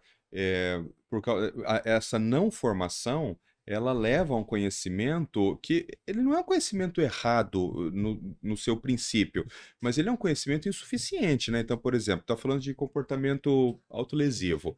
Aí o cara não conseguiu fazer nada disso aí, não, não entendeu muita coisa do que ele estudou, coisa e tal. Aí fica assim, ó, autolesivo, é, reforçamento não contingente, DRI e DRO. Ele decorou isso aí, porque errado não tá. Errado não tá. É reforçamento não contingente, DRI, DRO, você vai resolver a maior parte dos casos, tá certo? Mas aí, alguma coisa que fuja disso, cara sabe o que fazer. Por quê? Porque ele, ele não estudou análise do comportamento. Ele foi lá no livro e tá escrito. Todo mundo que já leu alguma coisa sabe. Comportamento não contingente, DRI, DRO, coisa e tal. Saiu um pouco disso, lascou. É, isso é a minha maior crítica hoje quanto à análise do comportamento aqui no Brasil. Análise aplicada do comportamento é isso. É, não só análise do comportamento, não, autismo de uma forma geral. As pessoas têm um conhecimento muito superficial. Muito superficial. E quando você fala com leigo, o conhecimento superficial ele já te alça ao Olimpo. Claro que você está falando com uma pessoa que não sabe nada. Qualquer coisa que você falar, você chega e fala, pô, vou fazer aqui um reforçamento não contingente. A Mirella fala, nossa, mas esse reforçamento não contingente vai resolver o problema do meu filho. Mas não sabe o que eu tô falando? Entendeu? Sim, sim. E aí parece que você tem uma cultura, um troço assim diferenciado. Você não sabe nada. Então, eu, eu acho muito, muito preocupante. Eu acho muito preocupante o caminho que isso está levando. É, E Eu- você escalona, né? Porque às vezes você sai de um comportamento, tá? é, agressivo, enfim. Aí você tenta manejar de forma inadequadíssima. De- e aí o resultado catastrófico, É porque você vai escalonando Total, mesmo o grau total. de agressão, de violência, de resposta. Eu tive né? duas fraturas ano retrasado. Olha que eu Gente, sou um cara grande. pra é Eu sou um cara grande. Eu estava fazendo um trabalho voluntário. Era maior, faço- né? Era maior. Tem- Eu vou colocar o cenário. Eu, é fato. Mas para você ter uma noção. Mas agora eu sou mais forte. Para você ter uma noção, Hum. o, o, o menino entrou numa, numa escola especial que faz trabalho voluntário. O menino entrou, menino de 140 quilos, 1,85m de altura, DI, com autista com DI. Eu conheço esse menino há muitos anos, eu estou há 20 anos nesse lugar. A hora que o menino entrou, já olhei para a mãe e falei assim: ele tá diferente, está acontecendo copiar. No que eu falei isso aí, o menino pegou a mãe e jogou a mãe pela janela. Mas quando eu falo jogou a mãe pela janela, não é que ela empurrou a mãe, a mãe caiu pela janela. Seria como se eu pegasse a Mirella, que é muito pequena, eu pego ela assim e jogo ela pela janela. Porque eu tô falando de um homem de 150 quilos e quase 1,90m. No que ele jogou a mãe pela janela, entrou a diretora da escola, que, porque a mãe realmente foi lançada, uma senhora, foi lançada pela janela. Entrou a diretora. Quando o menino foi para cima da diretora, eu estava na cadeira aqui, eu levantei e fui conduzir o menino até a parede, assim. No que eu encostei o menino na parede, ele deu com as duas mãos no meu peito e deu um chute, quebrou minha tibia em dois lugares, assim. Olha, olha o meu tamanho, cara. Você imagina se esse menino, por exemplo, dá um soco, a, a diretora é do teu tamanho. Imagina se esse menino dá um soco, arrebenta, Nossa. arrebenta em 50 pedaços a mandíbula da pessoa. Então, você veja, naquela situação ali, a, a situação mais caótica possível, dentro de um consultório pequeno, porque eu tô falando de uma escola de educação especializada, não, não tem nada lá. Não adianta a gente pirar com coisas que não vão acontecer em lugar pobre, tá certo? Então, uma situação, um um ambiente pequeno, eu e esse cara, chega daí o motorista da, da, da APAI ali para ajudar a conter, cheio de objetos móveis ali. Quer dizer assim, não havia situação mais perigosa para todo mundo. Porque às vezes, Thiago, quando a pessoa nunca se. Isso já me aconteceu algumas vezes. É que esse foi muito marcante porque eu me machuquei. Mas às vezes, quando a pessoa eh, tem uma, pensa, olha isso, ouve isso, fala assim, cara, não é possível, você não consegue se defender. Porque às vezes era uma pessoa pequena que bateu em você. Uma coisa é se eu for me defender de uma pessoa batendo nela. E não tem problema nenhum. No primeiro soco, acabou. Entendeu? Um moleque de 15 anos, no primeiro soco, acabou, não tem mais nada. O problema é que você não pode machucar as pessoas. Esta é a questão. Então, o menor dos problemas é você manter a sua integridade física. Você tem que manter a integridade física do outro. Esse é o problema. Eu sempre dou um exemplo, né, que, que são essas coisas que acontecem. em- eu trabalhei 10 anos coordenando um pronto-socorro em Curitiba, um pronto-socorro gigantesco lá. Sabe qual que é o tipo de lesão que mais acontecia? Esse aqui, ó, da mão. O pai ia segurar a criança, Ah. pegava aqui e a criança se batendo. Na primeira vez que ele fazia isso aqui, desarticulava o ombro. Entendeu? Criança de 3 anos. Criança de 3 anos. Aí alguém fala assim, pô, mano, é possível. Você fez isso com o seu filho? Não, ele estava segurando o braço da criança porque a criança estava dando tapa. Só que não pode segurar dessa forma. Quer dizer, não- ela- ele deveria ter sido informado que não podia. Ele não tem culpa, ele estava se defendendo. Mas desarticulação de ombro, desarticulação de, de cotovelo, desarticulação de quadril. É muito comum. O pai pega a criança, vira a criança de costa e encosta a criança aqui. No que ele encosta a criança aqui, a criança começa a jogar o quadril assim e faz uma desarticulação do úmero. Vira cirurgia de emergência. Então, são coisas que na quando isso não está escrito no livro. Então, só a pessoa que de fato lida com esse pedaço do espectro, os meus, eu não tenho paciente nível 1, cara. Os meus pacientes tudo é paciente grave. Então, só quem lida com esse pedaço do espectro, por isso que às vezes eu tenho um pouco de birra com o negócio de autismo nível 1, É. porque assim, tem, tem um pedaço do espectro que ele é um pedaço muito grave. Muito grave. Que essas pessoas de fato correm risco de vida, né? Você veja, dois pacientes cegos. Eu tive um paciente ano passado que fez uma perfuração de pulmão. Um menino de 12 anos de idade, ele entrou em crise e ele se batia assim, ó. Ele quebrou três costelas e uma costela do lado esquerdo perfurou o pulmão. O moleque ficou uma semana entubado. E Paulo, Então- trazendo, você trouxe no, no iniciozinho da, daqui da do vídeo, é... esse daqui é meu histórico, né? Eu sou cheia de marca do Aquiles. Ele tem um histórico de. Esse daqui foi brincando, na verdade, mas o resto, o resto é antigo. Boa brincadeira. Não ia ser brincadeira. Como é que é bom de ele é um bebê violência, né? É bebê da violência. Só pra deixar claro, Aquiles é o filho, não é o marido. né? E ele não vai junto com o, meu- com o Luciel naquele evento. Esse daqui, eu não sei com o seu filho se ele tem histórico, mas o Aquiles, ele tem histórico, por isso que eu fui atrás do, do- de todos esses cursos que, que fiz. E qual é a questão, né? É, Isso causava, porque assim, existem os impactos. Você pega um rapaz desse tamanho, joga a mãe na janela, enfim, é um transtorno. O que ela vivenciou, né, a construção desse comportamento foi horrível. É, isso daqui também tem um impacto. Isso daqui, quando meu filho fazia isso, eu, eu queria sumir do mundo. Eu queria deixar de existir nesse momento. E tem gente que deixa de existir. Essa que é a preocupação. Vitor Então- Franco, ontem, Dani, falou uma coisa que eu nunca tinha pensado. Acho que eu até falei ontem pra você, que, além disso que você tá falando, o Vitor estava dando uma aula, o Vitor é um, um psicólogo da Universidade de Évora, né? A gente convidou ele para vir nesse seminário. O Vitor falou uma coisa que eu nunca tinha pensado. Ele falou assim: quando nasce uma criança com transtorno de desenvolvimento, nasce um pai e uma mãe com transtorno de desenvolvimento. Não, mas não é um transtorno de, desenvolvi de neurodesenvolvimento que está no DSM, mas é um transtorno que mudou o seu desenvolvimento. Porque quando você tem um. Tu é o exemplo. Tu teve um filho de desenvolvimento neuroatípico, tem um filho de desenvolvimento aparentemente típico. Então você veja, o primeiro. Cuidado.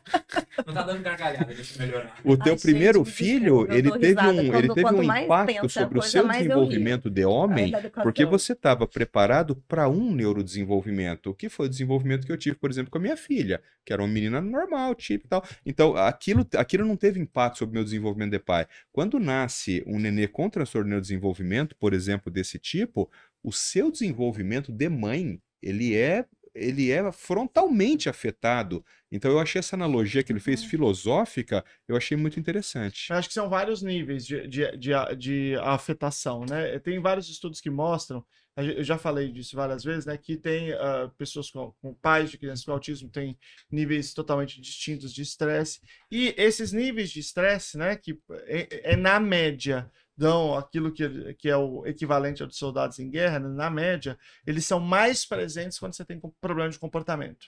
E são menos presentes quando você tem menos problemas de comportamento, embora não estejam ausentes. Muito agressivo, né? É, e aí você tem esse efeito, e você tem outros efeitos que são físicos. Por exemplo, a gente, eu conheço casos de pessoas que não têm nada na casa, que o indivíduo quebrou tudo, tudo, tudo. O que tem é de alvenaria, uma cama de alvenaria, porque o indivíduo quebrou tudo, não tem nenhum móvel, assim, coisas totalmente destruídas. Nesse caso, é, é, é, que ele falou do, do exemplo da, da- da- do quadril desarticulado, eu estava lembrando no fim de um curso do PCM, uma pessoa pegou e falou assim: Ah, eu- meu filho, era até um médico.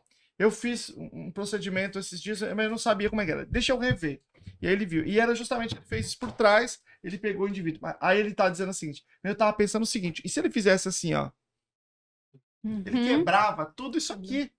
Então você imagina o que, que é do ponto de vista depois, né? Da vida, se você quebra isso aqui, né? é, é, e com um procedimento que você fez errado. E, e aí, E aí o problema é gigantesco. E aí, contar nessa trajetória, é, eu fui, estudei essas questões, conseguimos razoavelmente diminuir um pouco, ah, mas ficou em alguns momentos quando foi para a escola, voltou, enfim, né? Toda essa, essa história.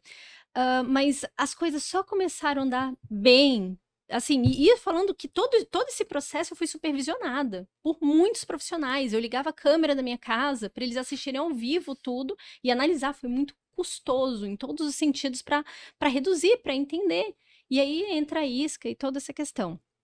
É, Quando eu comecei a me tratar. Quando eu comecei a falar, não, eu preciso cuidar mais de mim. E essa é a parte que a gente fica muito focada no, no problema e, e, e todo esse aspecto geral que o analista do comportamento tem que ter, porque esse é o ambiente, eu sou o ambiente do meu filho, meu, meu marido é o ambiente. A gente te- tem que ser cuidado também, muitas vezes é, é negligenciado nesse processo. É. Então, Eu acho que, que tem, é, é, tem várias coisas aí que você falou que são importantes. A primeira, quero voltar no assunto que você, Paulo, tinha dito, que é o seguinte: remédio não é tratamento para comportamento problema. Remédio não, não é. A evidência não é para isso, a evidência é para redução. É diferente.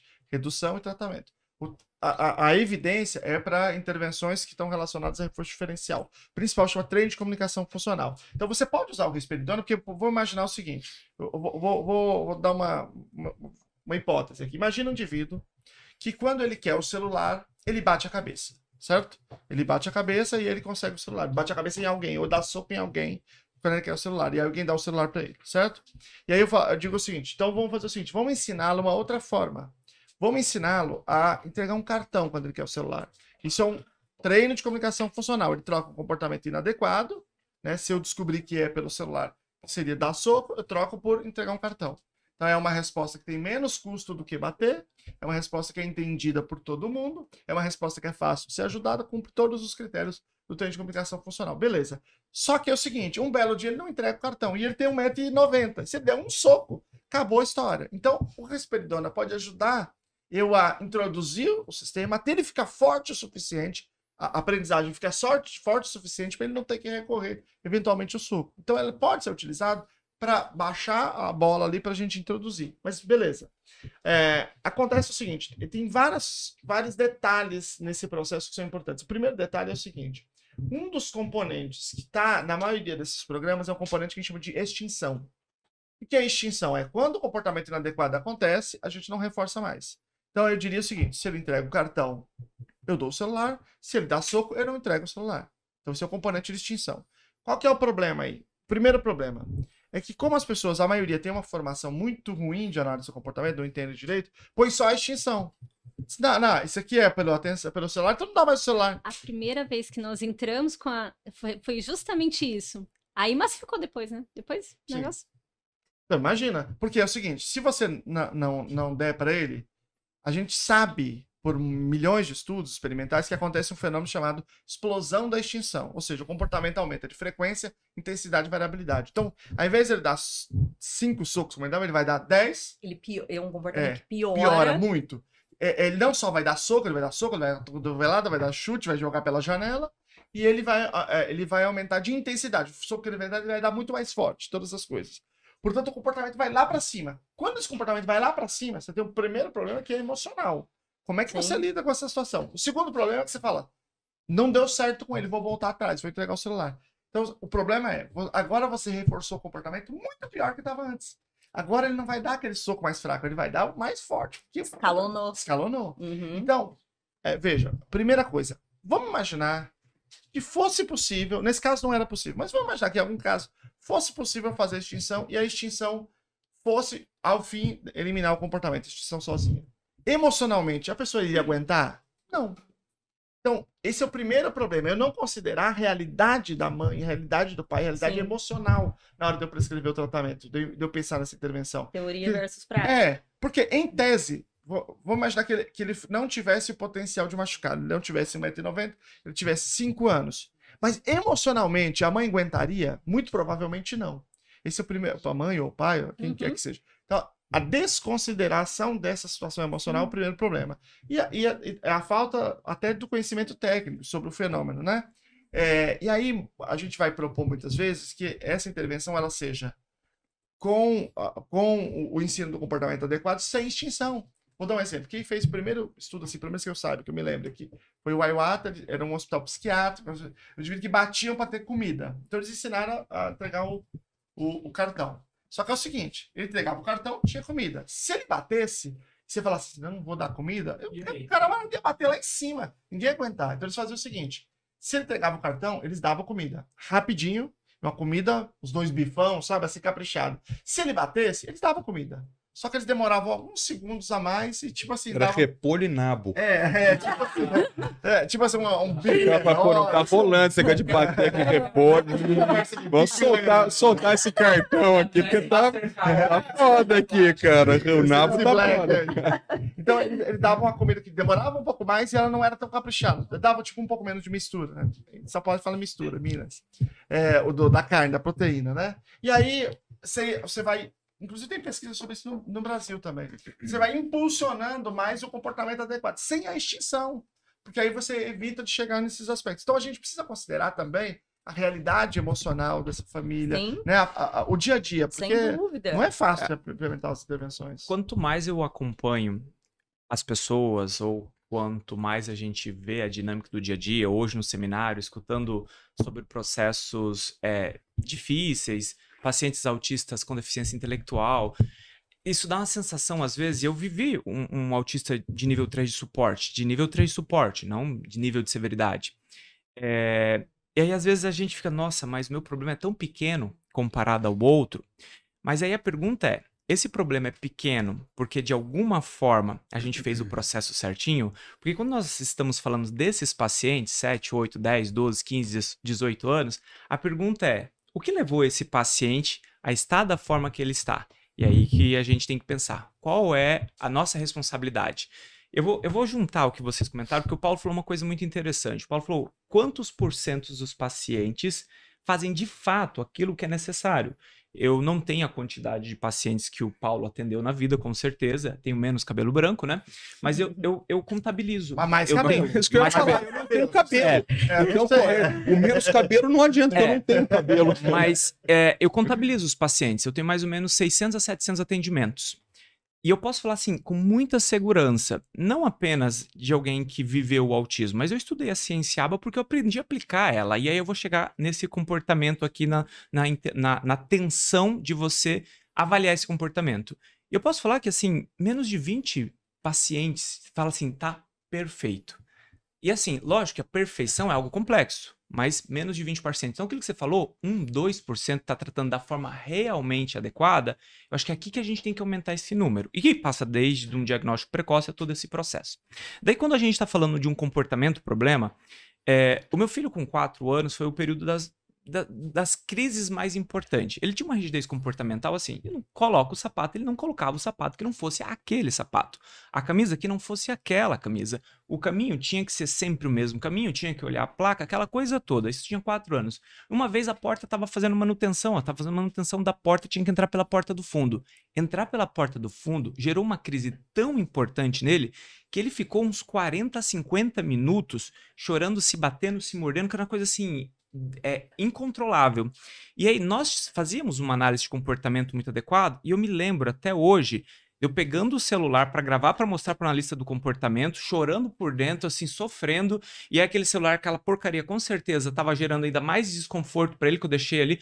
Olha tudo que a gente tem que pensar nesse momento e você vê seu filho se machucar, aí ele não consegue morder, ele puxa seu braço, ele te morde, e aí você falou, na hora você não pensa, só vem para trás, mas se ele dá uma cabeçada, eu sou grande, ele ainda estava aqui, mas se ele tivesse sete, ele estava aqui. Então, olha como é complexo. Aí, se você fez uma pergunta, né? Existem esses profissionais que fazem esse trabalho? A gente tem que, de alguma forma, contextualizar o autismo no Brasil. Até talvez menos de 5 ou 8 anos atrás, principalmente depois dessa questão da própria rede social e todo esse processo, a gente flexibilizou o conhecimento. O pessoal está sabendo mais de aba, está entendendo mais o processo, os especialistas estão se capacitando, se preparando mais para a dinâmica. Só que o, que acontece? Quem que eles estão tratando primeiro? As crianças pequenas, a que dá mais resultado, aquela coisa toda.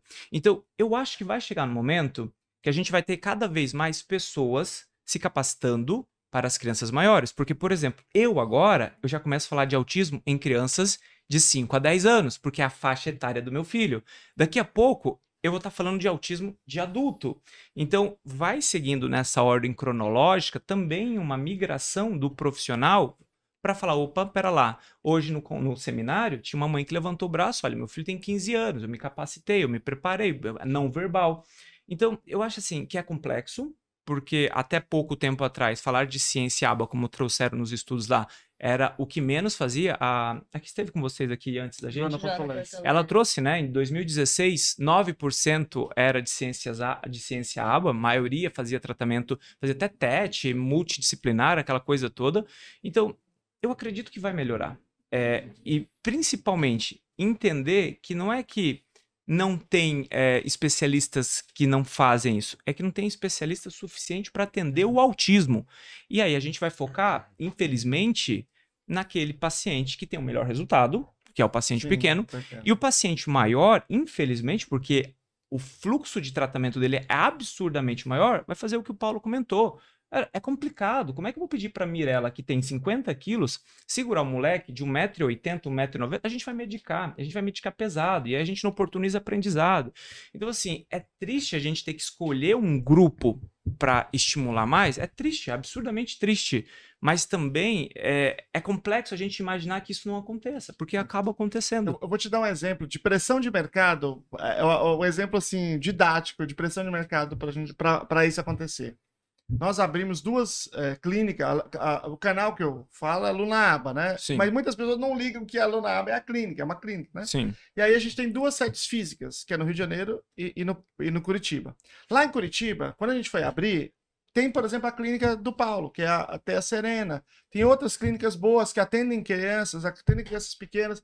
Pô, é, tá sendo bem atendida essa faixa. Então nós vamos fazer o seguinte: vamos abrir para crianças maiores e para adolescentes e adultos. Então, o próprio mercado fez a gente se direcionar. movimentar. E a gente construiu lá. Então, construímos uma casa que tem, que tem cama, que tem é, cozinha, que tem todas as coisas para preparar o jovem, né, para sua autonomia, para habilidades socioemocionais, tudo isso. Então a gente pega quando o indivíduo já é criança grande, né, a partir de 7 anos ali, é criança grande. E nós fizemos no Rio de Janeiro mais ou menos ao mesmo tempo. Só que aqui, que a gente ia começar com, com criança grande também, porque a gente já estava fazendo lá, e aí as pessoas que estavam procurando para a gente estavam procurando para intervenção precoce. É. E aí, porque o, o mercado aqui é outro. O Rio de Janeiro é um lugar, aqui até pouco tempo não se podia falar de aba, era um lugar assim, que, que, que tinha Demonizava. cultura, é, Demonizava. era- Chateada. Rio Grande do Sul é e Rio de Janeiro. Tempo é Sim, Agora, ainda, agora. ainda continua. Não, não, mas o Rio de Janeiro, não, Mas- mas tá mudando bastante. O, o Rio Grande do Sul e Rio de Janeiro, eram os dois lugares piores. O Rio Grande do Sul é, avançou mais do que o Rio de Janeiro, mas o Rio de Janeiro é, também avançou bastante. Tanto que eu acho que o Congresso aqui é uma expressão disso, né? E aí aqui a, a pressão de mercado levou a gente para intervenção precoce. Então o mercado vai moldando essas Sim, coisas Mas ó, vou te à colocar medida uma. que as pessoas vão ocupando. Tem uma coisa que eu vou falar que é super chata, Thiago, mas é, é a verdade e que todo mundo sabe e ninguém coloca o dedo nessa ferida. Vamos lá? É mais fácil tratar um neném autista de um ano e meio ou um adolescente de 13 anos Um violento? ano e meio. Tá, então, Claro. tudo, então é mais fácil. Então é o que a Lógico. gente quer. Sim, mas o convênio paga igual. Sim. Sim. Só me dê uma explicação porque uma empresa vai escolher tratar um autista de 13 anos violento em vez de tratar um bebê autista de um ano e meio se o convênio paga igual. Cara, lógica do mercado não vai funcionar. Não vai funcionar. Então, ou se um bebê de um, de um ano é tranquilo. Uma criança violenta de 15 anos, às vezes é 3 para 1. É três profissionais para um. Mas o convênio paga uma sessão de 45 minutos? Sim, mas quem paga os outros dois profissionais? Eu, que sou dono de clínica? Eu não preciso de PCM Então para eu- atender um eu- bebê então de eu e meio. Mas então preciso. eu preciso pagar o tratamento do pai do autista porque o convênio não quer pagar? Eu sei que isso é super saia justa de falar, mas essa é a verdade. Sim. Então veja assim, ou as pessoas entendem que precisa haver uma mudança disso, ou ninguém vai trabalhar com adolescente autista. Por quê? Porque precisa entender que quem tem clínica não está ali para fazer caridade, aquilo é uma empresa. Entendeu? Então, por exemplo, no- no nosso lá, a gente tem um pedaço ali que são vagas sociais, isso é uma coisa. Agora, você entender que todas as crianças nós vamos precisar pagar outros funcionários que o convênio não paga, você vai ter que pôr dinheiro para manter uma empresa aberta. Você abre uma empresa para ter lucro. Entendeu? E eu não estou falando isso do ponto de vista mercadológico, estou falando porque isso, i- É isso o faz- básico, é o, é o isso- simples. Nós estamos indo por um caminho, e eu já estou falando isso há alguns anos no estado do Paraná. E, eu, de novo, saia justa o que eu vou falar, mas vou falar porque acho que esse fórum vale a pena. Nós estamos indo por um caminho que daqui a pouco não vai haver mais nenhuma clínica atendendo convênio. Nenhuma clínica atendendo convênio. Porque isso está ficando estrangulado, estrangulado de um jeito tal que está ficando impossível. E aí, quando nenhuma clínica estiver atendendo convênio, perceba que o problema não vai ser da clínica. Nossa. Se a minha clínica atende convênio. Se eu fechar hoje, eu dizer assim, olha, a partir de segunda-feira eu não atendo mais nenhum paciente de convênio. Você sabe o que vai acontecer? Provavelmente 80% dos pacientes irão embora, os 20 que ficar vão ser transformados em particular e eu vou ganhar mais dinheiro. Ou seja, eu vou atender muito menos do que eu tô. Eu tenho 143 pacientes na minha clínica de atendimento hoje. Eu acho que eu vou ficar com uns 30 atendendo só particular, porque eu tenho muita gente lá que tem muito dinheiro que vai poder pagar, mas 110 pessoas ficarão sem atendimento. Então, se não houver essa compreensão desse fenômeno, e, e veja, isso passa por uma negociação com o plano de saúde. Perfeito. Então, às vezes, os pais vão em cima das clínicas pressionar a clínica.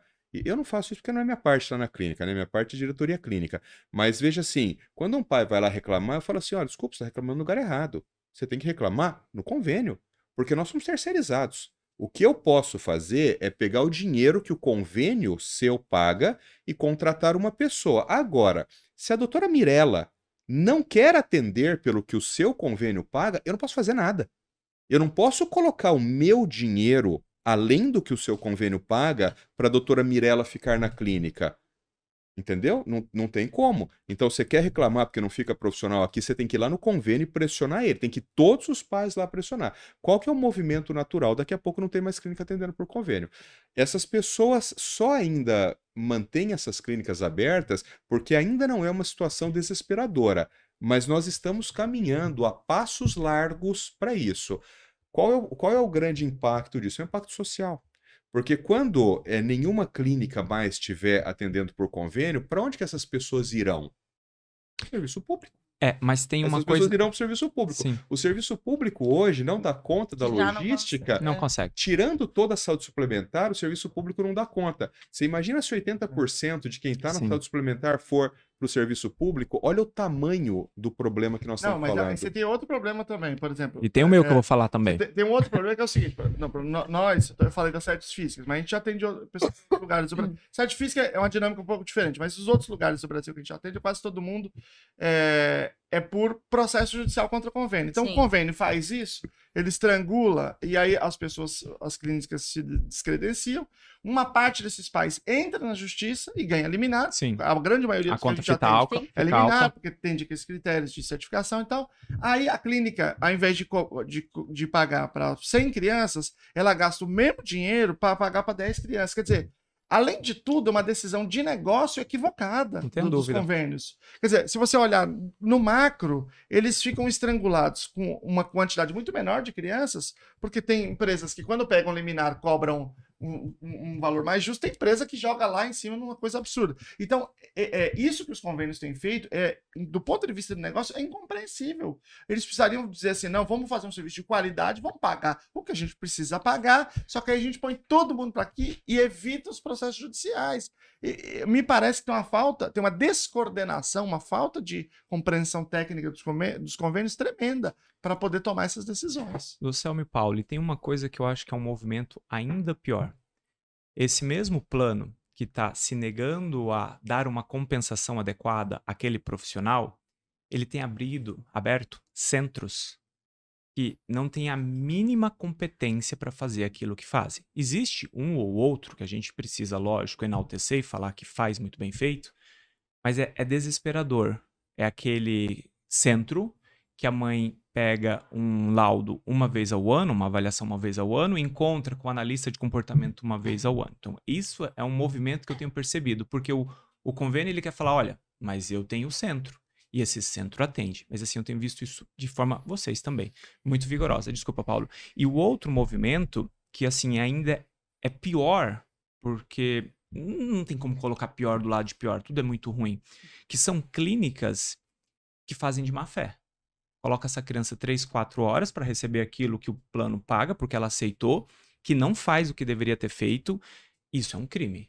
E assim, tá acontecendo crime todos os dias com crianças de todas as, todas as, de todos os transtornos.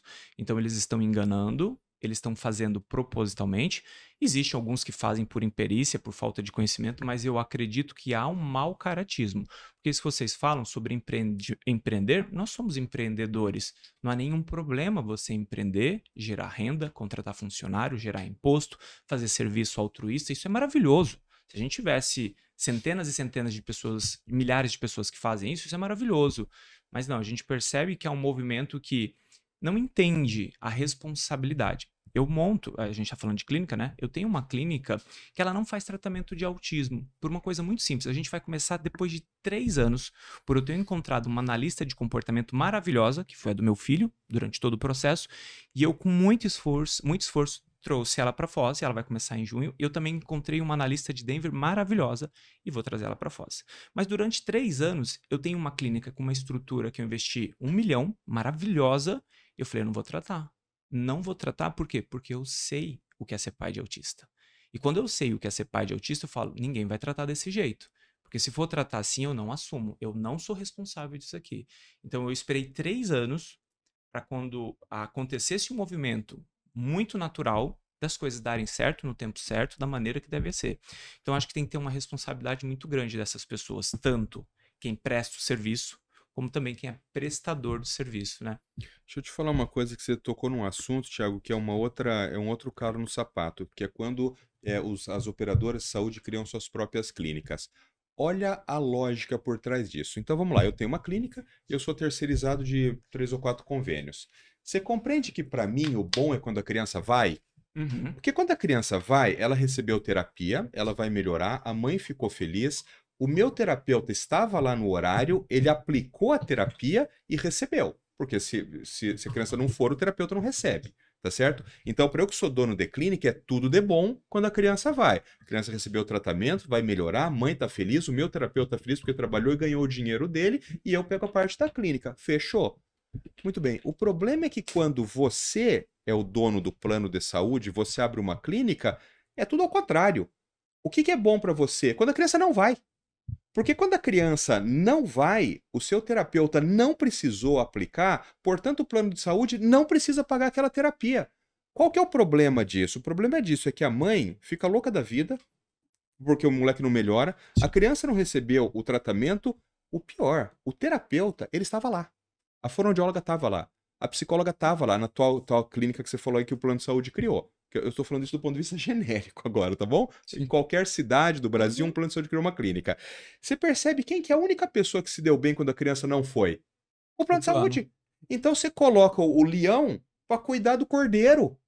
Não faz sentido. Você coloca o leão para cuidar do cordeiro. O cara se beneficia quando dá errado, ele não se beneficia quando tá certo. Controle de comportamento. É claro que o cara vai querer que você não vá. Quando você não vai, é glória a Deus, porque ele tá ganhando. Quanto mais você não vai, mais ele ganha dinheiro. Então, qual é a lógica de um plano de saúde ter uma própria clínica? Nunca vai funcionar. Veja, e eu não, tô, eu não vou nem falar que é mau caratismo. O comportamento humano ele é assim, tá certo? O comportamento humano ele é assim. O, o, gerenci, o, o, gerenciamento do comportamento ele vai fazendo com que você queira que as crianças não vão, porque quando as crianças não vão, você ganha mais dinheiro. Então, esse é um processo que ele, ele é irracional. Um plano de saúde, criar uma clínica é racional. Você sabe o que está por trás disso? O que está por trás disso é o gerenciamento do prejuízo. Vamos lá? Um plano de saúde. Você pega uma criança com autismo nível 2, 3, com 4 anos de idade. Plano de saúde, vou chutar os números que eu não sei, tá? tá. É, o plano de saúde custa 400 reais, a criança custa 4 mil para o plano. Sim. Você acha que eles querem esse, esse paciente? Não. Vamos ser bem honesto. Eu tenho filho com, com questões. Eu pago 400, ele gasta 4 mil. Você acha que algum plano quer? Você é dono de uma empresa. Você quer que alguém te dê 400 e você tenha que gastar com aquela pessoa 4 mil? É claro que ninguém quer. Então, isso gera um movimento nas operadoras de tentar a todo custo fazer com que essas pessoas saiam. Como não tem fazer com que as pessoas saiam do ponto de vista ilegal, qual que é o movimento que acontece hoje? Eu não estou criticando, eu estou constatando. Essas pessoas não podem mais entrar no plano. Então, como que se criou isso dentro da legislação? Isso não é ilegal. É, não é coparticipação, como é que chama? É... Coparticipação. Coparticipação. O problema é o seguinte, a coparticipação é além do custo. Então Sim. você pagou 400 reais para ter o plano de saúde. Agora é coparticipação. Só que fica 7.500 reais o teu coisa. 3.500 de parte. É, então é 3.500 mais 400 é 3.900. Quantas pessoas Bom, a gente trata de pessoas diferenciadas, Thiago, mas assim, quantas pessoas de Não, fato. Menos de 2, 3% da população. podem pagar 4 mil reais por mês para o filho ter atendimento. Ou seja, você está entendendo o que eu estou falando? Sim. Se não houver uma discussão social muito séria a respeito disso, de como nós vamos harmonizar isso, em pouquíssimo tempo não haverá mais uma clínica atendendo o plano de saúde. Nenhuma, porque esse negócio está ficando ruim para todo mundo, entendeu? Perfeito. Cara, é, é, é uma questão de dinheiro. Só que, infelizmente, nós vivemos num capitalismo. Então, esse é o movimento social que está acontecendo. E a hora que as clínicas pararem de atender plano de saúde, todo mundo fala assim: não, as clínicas vão fechar, não vai fechar clínica nenhuma, porque tem uma demanda de gente que tem dinheiro para pagar. Paga. Tem uma demanda de gente que tem dinheiro para pagar enorme, é que nem prédio. Você lança um prédio aqui no Rio de Janeiro, por exemplo, 10 milhões cada andar de apartamento. Você fala, isso aqui vai ficar aqui, ninguém vai comprar. Vende na planta. Vende na planta. Tem muita gente com dinheiro, tem muita família com dinheiro em Curitiba. Curitiba, por uma questão, não sei se logística, não sei o que aconteceu lá, mas nós viramos um polo ali que atrai gente do, do Brasil inteiro para fazer tratamento ali. Todo mundo que tem dinheiro vai para Curitiba. Ou seja, se amanhã fecharem todas as clínicas, todos os convênios lá, as clínicas vão continuar, as 20 clínicas que tem lá vão continuar abertas, atendendo pacientes, nenhuma vai fechar, só que em vez de atender 150, vai atender 20, vai ganhar mais e vai continuar aberta. É, você... um, é, um, movimento cruel, mas é o que vai acontecer. Sim. E aí você já tem um problema, que é o seguinte, plano de saúde já é uma coisa que cerca de 25% dos brasileiros têm. Portanto, hoje, quem ah, ou está numa cidade em que o plano de saúde ainda tem credenciado algumas clínicas de boa qualidade, como Curitiba, né? É, ou entrou com uma ação judicial. Porque nos outros lugares, quando você não recebe a intervenção de qualidade, você tem que entrar com uma ação judicial. Em geral, o juiz concede a liminar, mas não são todas as pessoas que entram ação, com ação, né? Você procura uma clínica qualquer, pede um orçamento, vai lá e entra com ação. Só que você precisa encontrar uma clínica boa, pegar um orçamento, achar um advogado. É, é difícil advogado que entenda desse assunto. Você tem que entrar com a ação. Às vezes o juiz não dá liminar, você vai ganhar só na sentença que demora, mas normalmente ele dá. Existe, uma, existe um, atrito, tem uma dinâmica. Então, vamos imaginar que dos 25% das pessoas com convênio, uns 5% das pessoas é que conseguem ou eliminar ou estão numa cidade que já tem conveniado. Então só tem 5% dos brasileiros. E aí desses 5% você vai dizer assim, olha, agora não vai ter mais eh, 5%, vai ser 1% ou 2%. Quer dizer, é todo um processo de desigualdade e de aprofundamento dessa desigualdade social. Porque eh, já, já é um grupo pequeno, dentro do grupo pequeno é menor ainda e tende a se tornar menor ainda.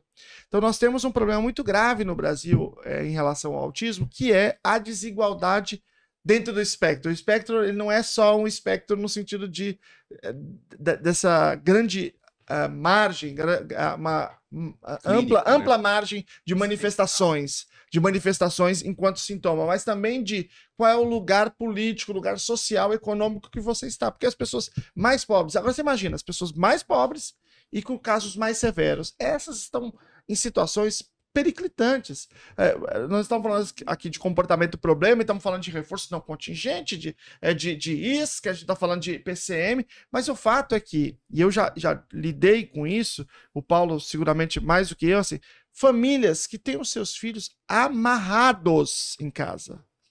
Amarrados com, com, com, com corrente, com gaze. Por quê? Porque esses indivíduos estão ficando maiores, estão ficando mais difíceis de manejar, porque as pessoas não têm curso nem nada, mas elas manejam do jeito que elas sabem lá, com todos os, os problemas que isso, que isso tem. Mas, é, enfim, a família não tem a opção de dizer, não, eu não estou qualificado, eu não vou encostar. É, não, tem, não tem essa opção. E aí, esses indivíduos vão crescendo e uma parte grande deles está amarrado. Nós tivemos aí um caso que ficou famoso, que é um caso de Ferna- Fernandópolis, né? Que é de um rapaz que estava amarrado há cerca de 12 anos. André, né? O André. André, Isso, é. que passou no, no, no Globo, no Globo Repórter. E aí teve um outro caso lá, a- a- a- onde eu moro, que era um rapaz que ele tinha aquela altura, 25 anos, ele estava há 13 anos amarrado. Isso já, e, aí, e aí ele está amarrado ainda hoje. Está amarrado ainda hoje, tá? Por quê? Porque se você só. As pessoas acham que é uma coisa simples. Nossa, que família é essa? Quando você solta ele, eu vi as fotos, ele começa a, a, a, a tirar aqui e e- a orelha ficou pendurada, as duas orelhas ficaram penduradas. Quer dizer, foi a única coisa que aquela família encontrou em termos de, de, de, de possibilidade, né? E essas famílias não aparecem, porque se elas aparecerem, Gera mal-estar também. É, As pessoas não estão É super. Não, Mas é elas vão ser presas. Não, e É, vão- e é- vão é- institucionalizar. vão institucionalizar. É. É o que vai acontecer. Eles Não, é- é, institucionalizam a pais, criança e, e- e processam a família. exatamente. é. Mas oferecer a intervenção, não. Não. Não. Quer dizer, então, a- as pessoas que estão no serviço público, eu estava discutindo isso recentemente em outro podcast lá em casa, estava reagindo à fala de uma, de uma promotora que estava comemorando a perda de direitos da- das pessoas com autismo mais severo em São Paulo. E ela dizia assim: você pode não, não gostar do tratamento do SUS, mas tem tratamento para todo mundo. O que é tratamento? Tratamento é uma coisa que tem evidência, não tem tratamento para ninguém. Tem constelação familiar. É, é, é, é daí, é daí para pior, entendeu? Então não existe tratamento para ninguém. E nesses casos mais graves, as coisas têm sido ainda mais é, complexas. De modo que a gente. Quero sempre. Eu sempre faço esse exercício quando a gente começa a conversar, de dizer assim: "Tem, mas vamos falar da- daqueles, daquela pessoa mais vulnerável, vamos falar disso aí no SUS, vamos falar disso aí na escola.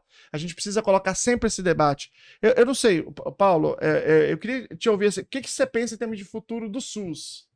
Porque você conhece o SUS melhor do que eu, assim.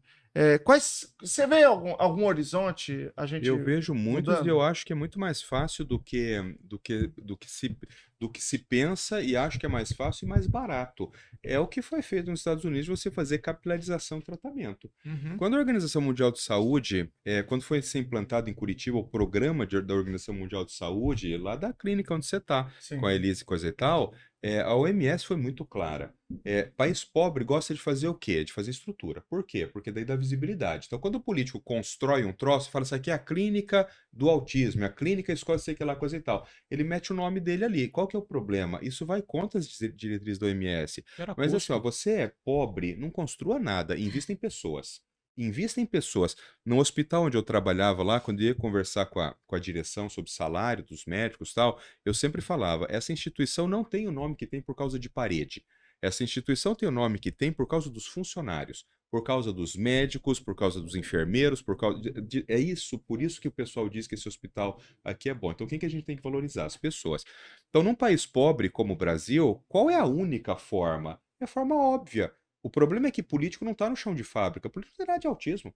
Político nunca viu um autista, se viu também não, não sabe que viu. Então, o- qual que é a forma razoável? Você tem uma pessoa super bem formada, podemos chamar de qualquer coisa. Vamos chamar de analista sênior, mas pode ser o nome que você quiser. Que ele está aqui em cima. Esse cara vai ganhar bastante dinheiro, Luciano. Por quê? Porque ele é o cara. Ele tem que ganhar muito bem. Por quê? Porque eu quero que ele seja muito bom. Eu quero que ele fique fazendo só aquilo Eu da quero mantê-lo, não quero que ele Eu- saia, eu, né? eu quero que ele goste daquilo, porque quem gosta do que faz, ele faz bem, ele faz com qualidade, ele não vai querer perder o emprego, porque ele ganha muito dinheiro. Vamos dar bastante dinheiro para ele. Então você tem um cara aqui que nós E a decidimos... prefeitura pode fazer isso, tá? É- Claro. Diga-se de Nós vamos, passagem, então né? nós vamos chamar Esse ele cara. do analista sênior, é esse aqui. Abaixo dele vai ter o analista do comportamento, que é esse aqui, ó.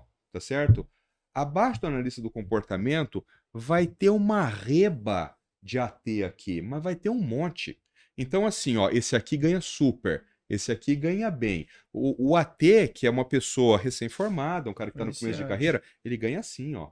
Entendeu? Salário de iniciante. Sim, mas como eu. Eu, quando me formei médico. que você tá querendo dizer naquela- agora, né, Paulo? Por favor, Agora né? não, agora Tá entendendo ninguém, né? Agora tá bem, agora tá bem. Agora a vida sorriu pra mim. Mas naquela época eu ganhava 853 reais. Eu terminei o doutorado ganhando 853 reais. Então, eh, tem que ganhar mais os AT, mas tô dando um exemplo. Então aí você tem aqui esse aqui, ó, e aqui você tem, por exemplo, é, 20 ATs. Hum, Acho que 20 talvez seja muito. 10 ATs, não sei quanto é. Tem que fazer um. Então você tem esse aqui que ganha super, esse aqui que ganha bem, e 20 ATs aqui que ganham salário, mas esses daqui tem plano de carreira. Daqui a pouco ele vai estudando, ele vira esse aqui. Ele também vai querer continuar. Você percebe o quanto isso diminui o custo? Como que funciona hoje no Brasil? Hoje é assim, ó. Esse aqui não tem. Um elefante. aqui é raríssimo, raríssimo ter, não tem. O que tem aqui hoje é assim, ó. É um monte de analista do comportamento que de fato não são analistas do comportamento, eles são ATs, mas eles se comportam como, até do ponto de vista jurídico, fossem analistas do comportamento e ganham o que ganha analista do comportamento. É impossível. É E impossível. atende direto a família, e aí fica aí. Porque aí é aqui, hora cara, você tá falando assim, ó, esse aqui ia ganhar, por exemplo, 5 reais, cada um daquele meu modelo.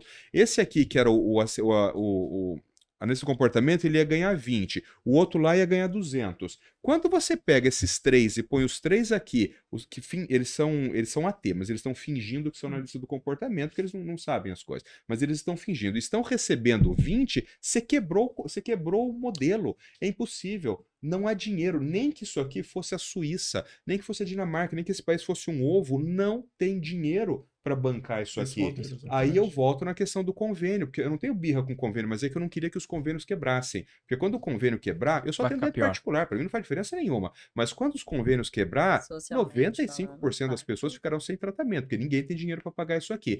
E aí, cê- aí eu vou lá no convênio e explico isso aqui, porque isso aqui a criança de 5 anos entende, Thiago. Se eu pegar teu filho, ele entende isso Sim. aqui, é muito simples. E aí, o que, que o convênio fala? Ele fala, não, mas tem o seguinte, eu não pago AT.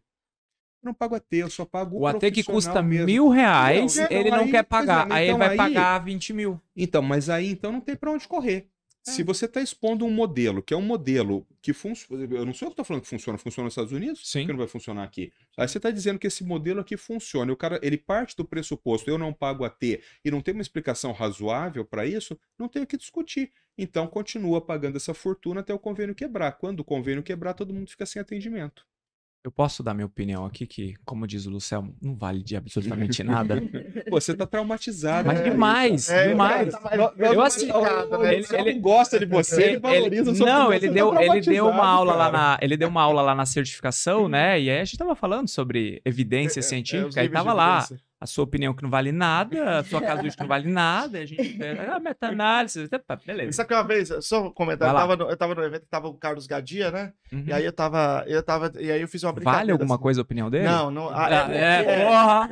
Desculpa a palavra, pessoal. Aí eu tava, eu tava falando o seguinte, ó, vamos imaginar, aí eu apresentei a, a escala e falei assim, gente, imagina um médico iniciante, quando não vale, não vale nada. Eu falei, mas vamos imaginar que seja o Gadia, que Ah, o cara, aí, aí, aí, quanto- aí, as pessoas, aí, não- aí não vale nada também. E aí ele tava lá pra sentir, pra, depois ele falou sobre isso, foi muito, foi muito legal. É, concordo em número, gênero e grau. Eu gosto muito de olhar para a escola. Eu acho que a escola é o grande polo de tratar pessoas que não têm dinheiro, na minha opinião. E aí vamos imaginar que qualquer prefeitura mediana, de 50 escolas, de, de 20, a 30, cinco- 20 a 50 escolas, eles precisam de quantos analistas? 20 a 50 analistas. Qual é o custo de montar um negócio grande? Precisa ser grande que vai precisar ter vários, os mesmos analistas, porque o número de casos é o mesmo da cidade. Eles estão na escola ou eles estão na clínica, são os mesmos pacientes. Só que aqui você tem que montar uma estrutura física, você tem que limpar, você tem que pagar energia, você tem aquele processo todo e você não tem o profissional. Agora vamos trazer um analista para a escola. Ah, aqui nessa escola tem 20 crianças autistas. Ótimo. Eu olho muito para as faculdades públicas e particulares que têm uma oferta de estagiários gratuita para esse analista. Ou seja, é só o custo do analista. Faz vínculo com faculdade, faz vínculo com universidade, traz esse profissional. Nem sei se é, juridicamente pode prestar um serviço de estágio sem pagar, mas pode. Exato. Cara, você não tem custo com AT. E aí esse AT, depois de dois ou três anos na escola, ele começa a se tornar ali o mediano que você falou, um aplicador, talvez aplicador sênior, para depois. Então não é tão complexo, mas as pessoas não sabem. Eu estava conversando ali embaixo com uma pessoa relevante a respeito dessa questão de Senado, de Câmara, é, Câmara, né, é, dos deputados, essa coisa assim. E eu comecei a falar isso. Aí a pessoa falou: Nossa, não tinha parado para pensar. Ou seja, as mesmas pessoas, às vezes, que estão tentando lutar por alguma coisa, às vezes eles não conseguem ver o que está tão claro. Então, Sim. poxa. Conhecimento técnico. Mas eu É. vou, te, eu, vou te, eu vou dizer ainda mais. Você tá falando assim, só teríamos o técnico de trazer, o, te- o, o- o custo de trazer um analista do comportamento. Não tem esse custo. Forma, mas forma, É, é. forma esse analista. Eu vou explicar por quê. Porque na escola, as escolas já têm um profissional de educação especial responsável. Que, em geral, está numa sala de recursos, não necessariamente. Então, às vezes ele está na escola ou ele é responsável por um núcleo que tem mais escolas. Ou seja, esse indivíduo, Já existe. ele já existe, ele já está sendo pago, ele, ele tem que ser valorizado, claro que a gente tem, tem que ter uma carreira, mas ele pode receber uma formação de analista do comportamento. Você dizer, ah, então vai ter o custo da formação. Não, eu eu deixa eu explicar. Pelo Fundeb, o Fundo Nacional de Desenvolvimento da Educação Básica, já existe uma verba que ela deve ser utilizada para a formação. Então, todo ano a prefeitura já usa. Então, só que a prefeitura, a prefeitura Semana Estado, pedagógica. é, isso, tem essas semanas pedagógicas. Só que elas usam isso para poder fazer palestra de autoajuda. Eu vou te dar um exemplo. Lá no meu município, teve uma palestra de autoajuda lá que foi 111 mil reais. Município de São Sebastião, litoral norte de São Paulo, aquele que teve aquilo ali, porque aquele acidente todo, tudo aquilo lá, aquilo ali é, é- aquilo ali é fruto de, de um descaso com a cidade, porque, enfim. É, mas 111 mil reais. Com esse dinheiro, eu formava todos os professores de recursos do município inteiro. Por uma, uma palestra de autoajuda. Quer dizer, o custo é exatamente igual a zero na maior parte dos lugares. Exatamente igual a zero. Então, O que acontece aqui? gerenciamento. Falta de, falta de conhecimento. Porque eu, eu apresentei para lá. Eu, a primeira vez que eu fui à Califórnia, eu fui, fiquei maravilhado. Voltei, eu, de- eu, eu escrevi um sistema para implementar o sistema da Califórnia em São Sebastião, gastando exatamente zero reais. Aí o pessoal da educação especial da época, que não é o mesmo de agora, falou: Ah, eu não acredito nisso, não, sabia? De evidência aí, eu não acredito, não, sabia? Não vai Eu gastar não, eu nada, não não, acho que então esse não negócio de evidência aí, não, não, não acho que é isso aí, não. Vai Eu- apresentar para um político é. que não vai gastar nada, ele fala, hum, não Conta quero. a história do, do como que é, o carrinho de sorvete lá. É, é, a- aí, pra dar um exemplo, do que eles ficam inventando tanto de moda, né? No município, os municípios são assim. Lá, eles inventaram o seguinte: o negócio agora bom mesmo era comprar o carrinho de sorvete da ciência. Era um carrinho de sorvete é mesmo, um carrinho, de picolé- carrinho de picolé. E aí, aí eles botavam os negócios pra fazer experimento, porque no- em vez de fazer bancada, pra fazer laboratórios, compraram os carrinhos. Acho que é 38 mil cada carrinho, se eu não me engano. E aí, eles, aí, aí teve aquela palestra, a palestra para explicar como funciona o carrinho de sorvete, teve a formação dos carrinhos de sorvete e tal. E aí o carrinho de sorvete foi pra escola. Todas as escolas receberam, imagina. Todas as escolas receberam. Só que é o seguinte, o carrinho de sorvete demora em torno de 55 minutos pra você montar. E a aula dura 50 minutos. então, é assim. Então tá fácil. Rio- Mas o treinamento é montar o caminho. É, É, só a, a inteligência, a inteligência é uma coisa gigante, né? Aí é o seguinte, lá, ciência são três aulas por semana. Então, você te- não pode ter três ao mesmo tempo juntos, você pode ter no máximo duas. Então, se uma, uma aula que é isolada, você não pode ter. Se tivesse as outras duas juntas, você fala assim, bom, Dá pra montar o segunda carrinho. Dá pra você montar o carrinho aula. Mas tem que se montar, velho. Não, não, não, o problema, o problema não é esse. Você pode ter, ter desmontado depois. O problema é que, se você ficar 55 minutos montando um carrinho, vai ter morte naquela sala. Entendeu? Porque o problema de disciplina é grave. Quer dizer, Cara, é Olha o tanto de dinheiro que insanidade, você é gastou. Não, é Por chocante. isso, quando É, você fala assim, se você vê solução, eu, eu vejo. Como? Informação. Informação. A, a gente aqui tá mas talvez. luta engatinhando- política, porque o Exato, município tinha exato. informação, eles não quiseram mas, fazer. Mas não, que ter a luta não, não, política. mas a informação não é no político. A informação não é no gestor. Ah, na população. É na população. Porque se a população começa a entender e se mobilizar, a coisa começa a funcionar. Talvez a passos ainda curtos, mas isso que a gente está fazendo é flexibilizar a informação. Sim. Onde em Tornar mais outrora você pegaria o Lucelmo, do tanto que ele estuda, do tanto que ele faz, para estar aqui falando para milhares de pessoas? Você traz o Paulo, traz a Dani, sabe? Então, eu acho que realmente a coisa vai melhorar. E, é- e o foco é exatamente esse, porque o paciente do filho da pessoa, vamos chamar de rico, do filho do rico, ele vai tratar. Esse paciente ele vai tratar, mas o que a gente tem que tentar olhar é realmente como que a gente faz para. A gente tem que falar mais desse paciente. Infelizmente, o paciente velho, é o paciente adulto, paciente de 18, 17, 15 anos, isso é uma lástima, porque este paciente, aí não, aí esse, esse serviço não serve para ele. Sim. A gente tem que criar um serviço aqui de duas, três pessoas, como o Paulo falou, uma estrutura, e olha o valor dessa estrutura. Esse paciente que a gente não cuidou, ele vai custar 10, Dez vezes mais, é. 20 pacientinhos que a gente está aqui tratando. E não é só isso, né? Porque o custo para nós, convenhamos, é, é nada. Assim, é relativo. Qual é o valor de dar independência para o seu filho? E principalmente quando essa independência é uma realidade. Porque os estudos mostram isso. Claro que a gente tem um fator genético, aquele paciente que tem um comprometimento genético, esse é um outro grupo. Estou falando daquele grupo que vai dar certo. Só que muitas vezes não dá certo justamente por todo esse processo cáustico de sistema, mas também de pais. Porque os pais estão vivendo o autismo, tem dois, três, quatro, cinco anos, e eles não entenderam do autismo ainda. Eles não entenderam da ciência. E aí você vai falar, ah, Tiago, mas é difícil, porque a pessoa. É, mas o tempo às vezes existe. O tempo é gasto com rede social, o tempo, o tempo é gasto com porcariado, o tempo é gasto com séries e séries e séries. Só que a realidade é o filho dele, é o filho dela. Eles precisam falar assim: eu não tenho outro caminho, eu tenho que correr, tenho que correr agora. Enfim, então eu, eu sou muito esperançoso, eu confio muito nas pessoas, eu gosto muito das pessoas, eu acredito que tem como a gente melhorar esse cenário. Para esses maiores, eu não sei, de verdade, eu não tenho resposta para esses. Mas para os pequenos, eu tenho a resposta, e a resposta minha ela é muito clara. Mirela, a gente está indo mais pro Sim. final já. Vou fazer Hum. uma última colocação, porque eu acho que fecha o que o Thiago falou agora também. É, tem um, um- um- um sociólogo americano, tal, que ele desenvolveu um modelo chamado de modelo FIN, né? É, FIN é o nome dele. É, e esse, e esse cara ele fala uma coisa que é mais ou menos óbvia, mas que a gente não pensa, mas tem um impacto gigante. Você já percebeu que existem no mundo bolsões de riqueza e bolsões de pobreza, né? Que quem é rico vai ficando cada vez mais rico e quem é pobre vai ficando cada vez mais pobre. Você percebe isso na sociedade, é natural. assim, né? Mas por que que isso acontece? Porque existe uma relação direta entre cognição, comportamento e ganhar dinheiro. Então, o que ele fala lá é sobre deficiência intelectual. É óbvio que uma pessoa que tem deficiência intelectual, ela não luta em condições de igualdade com uma outra pessoa que não tem deficiência intelectual. Então, se você resolver não assistir, que, que é o que é geralmente feito no Brasil, nós resolvemos que nós não vamos assistir essas pessoas, que, como você falou, não tem tratamento no SUS. Isso é uma decisão política. Então, no Brasil, nós decidimos, aqui a nossa sociedade, que nós não iremos tratar a criança pobre com autismo. Isto é um fato. Então, quando a gente decide que a gente não vai tratar a criança com deficiência intelectual, a criança com autismo, coisa e tal, aí a gente fica falando de inclusão. Mas essas crianças, elas não vão concorrer no futuro em condições de igualdade com as outras crianças que têm dinheiro e que, portanto, foram tratadas. O que, que isso faz? Isso cria dois ciclos. Um ciclo vicioso de pobreza e um ciclo virtuoso de riqueza.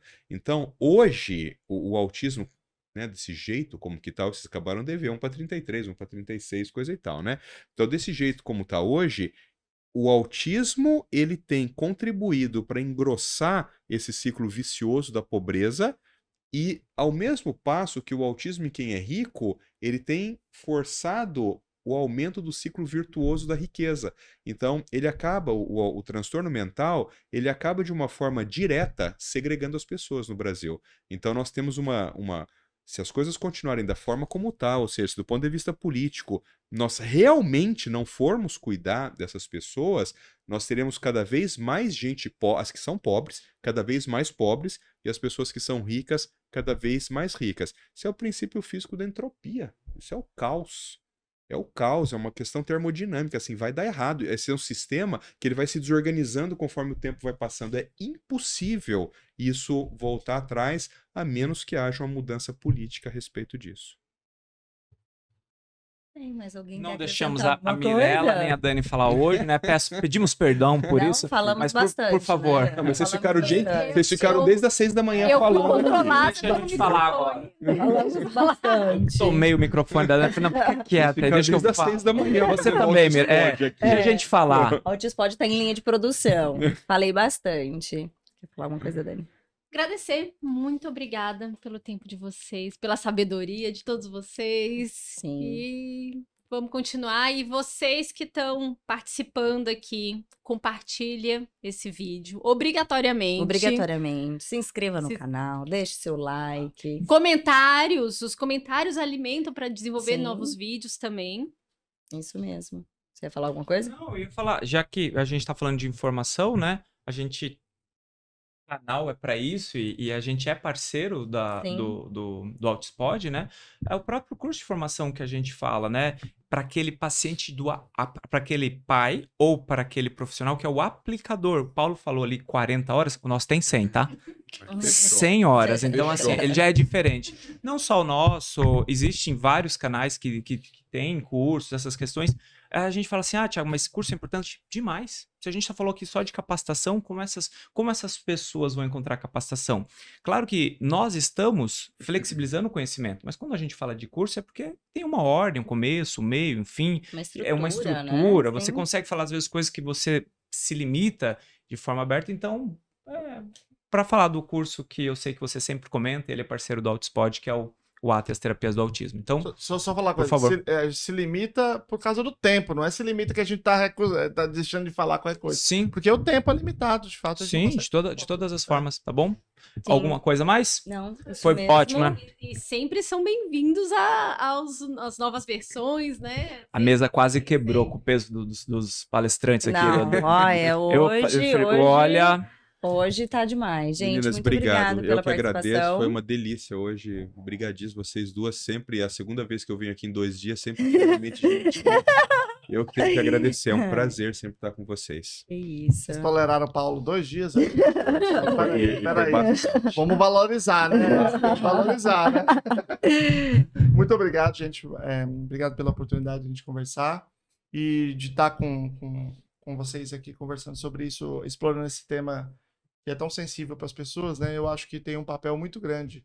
Vocês fizeram uma estrutura que vocês, quem está aí não está vendo, mas foi feita uma estrutura aqui, um, um, trabalho de muitas pessoas, um trabalho muito grande, não foi, não foi, não foi nada simples, não. Eu acho que isso é, é, uma coisa que acho que tem uma contribuição muito grande na área. Parabéns. Obrigada. Muito obrigado. Fico muito feliz, gente. Um beijo para vocês. Até a próxima. Fiquem ligados nos próximos episódios. Uma salva de palmas.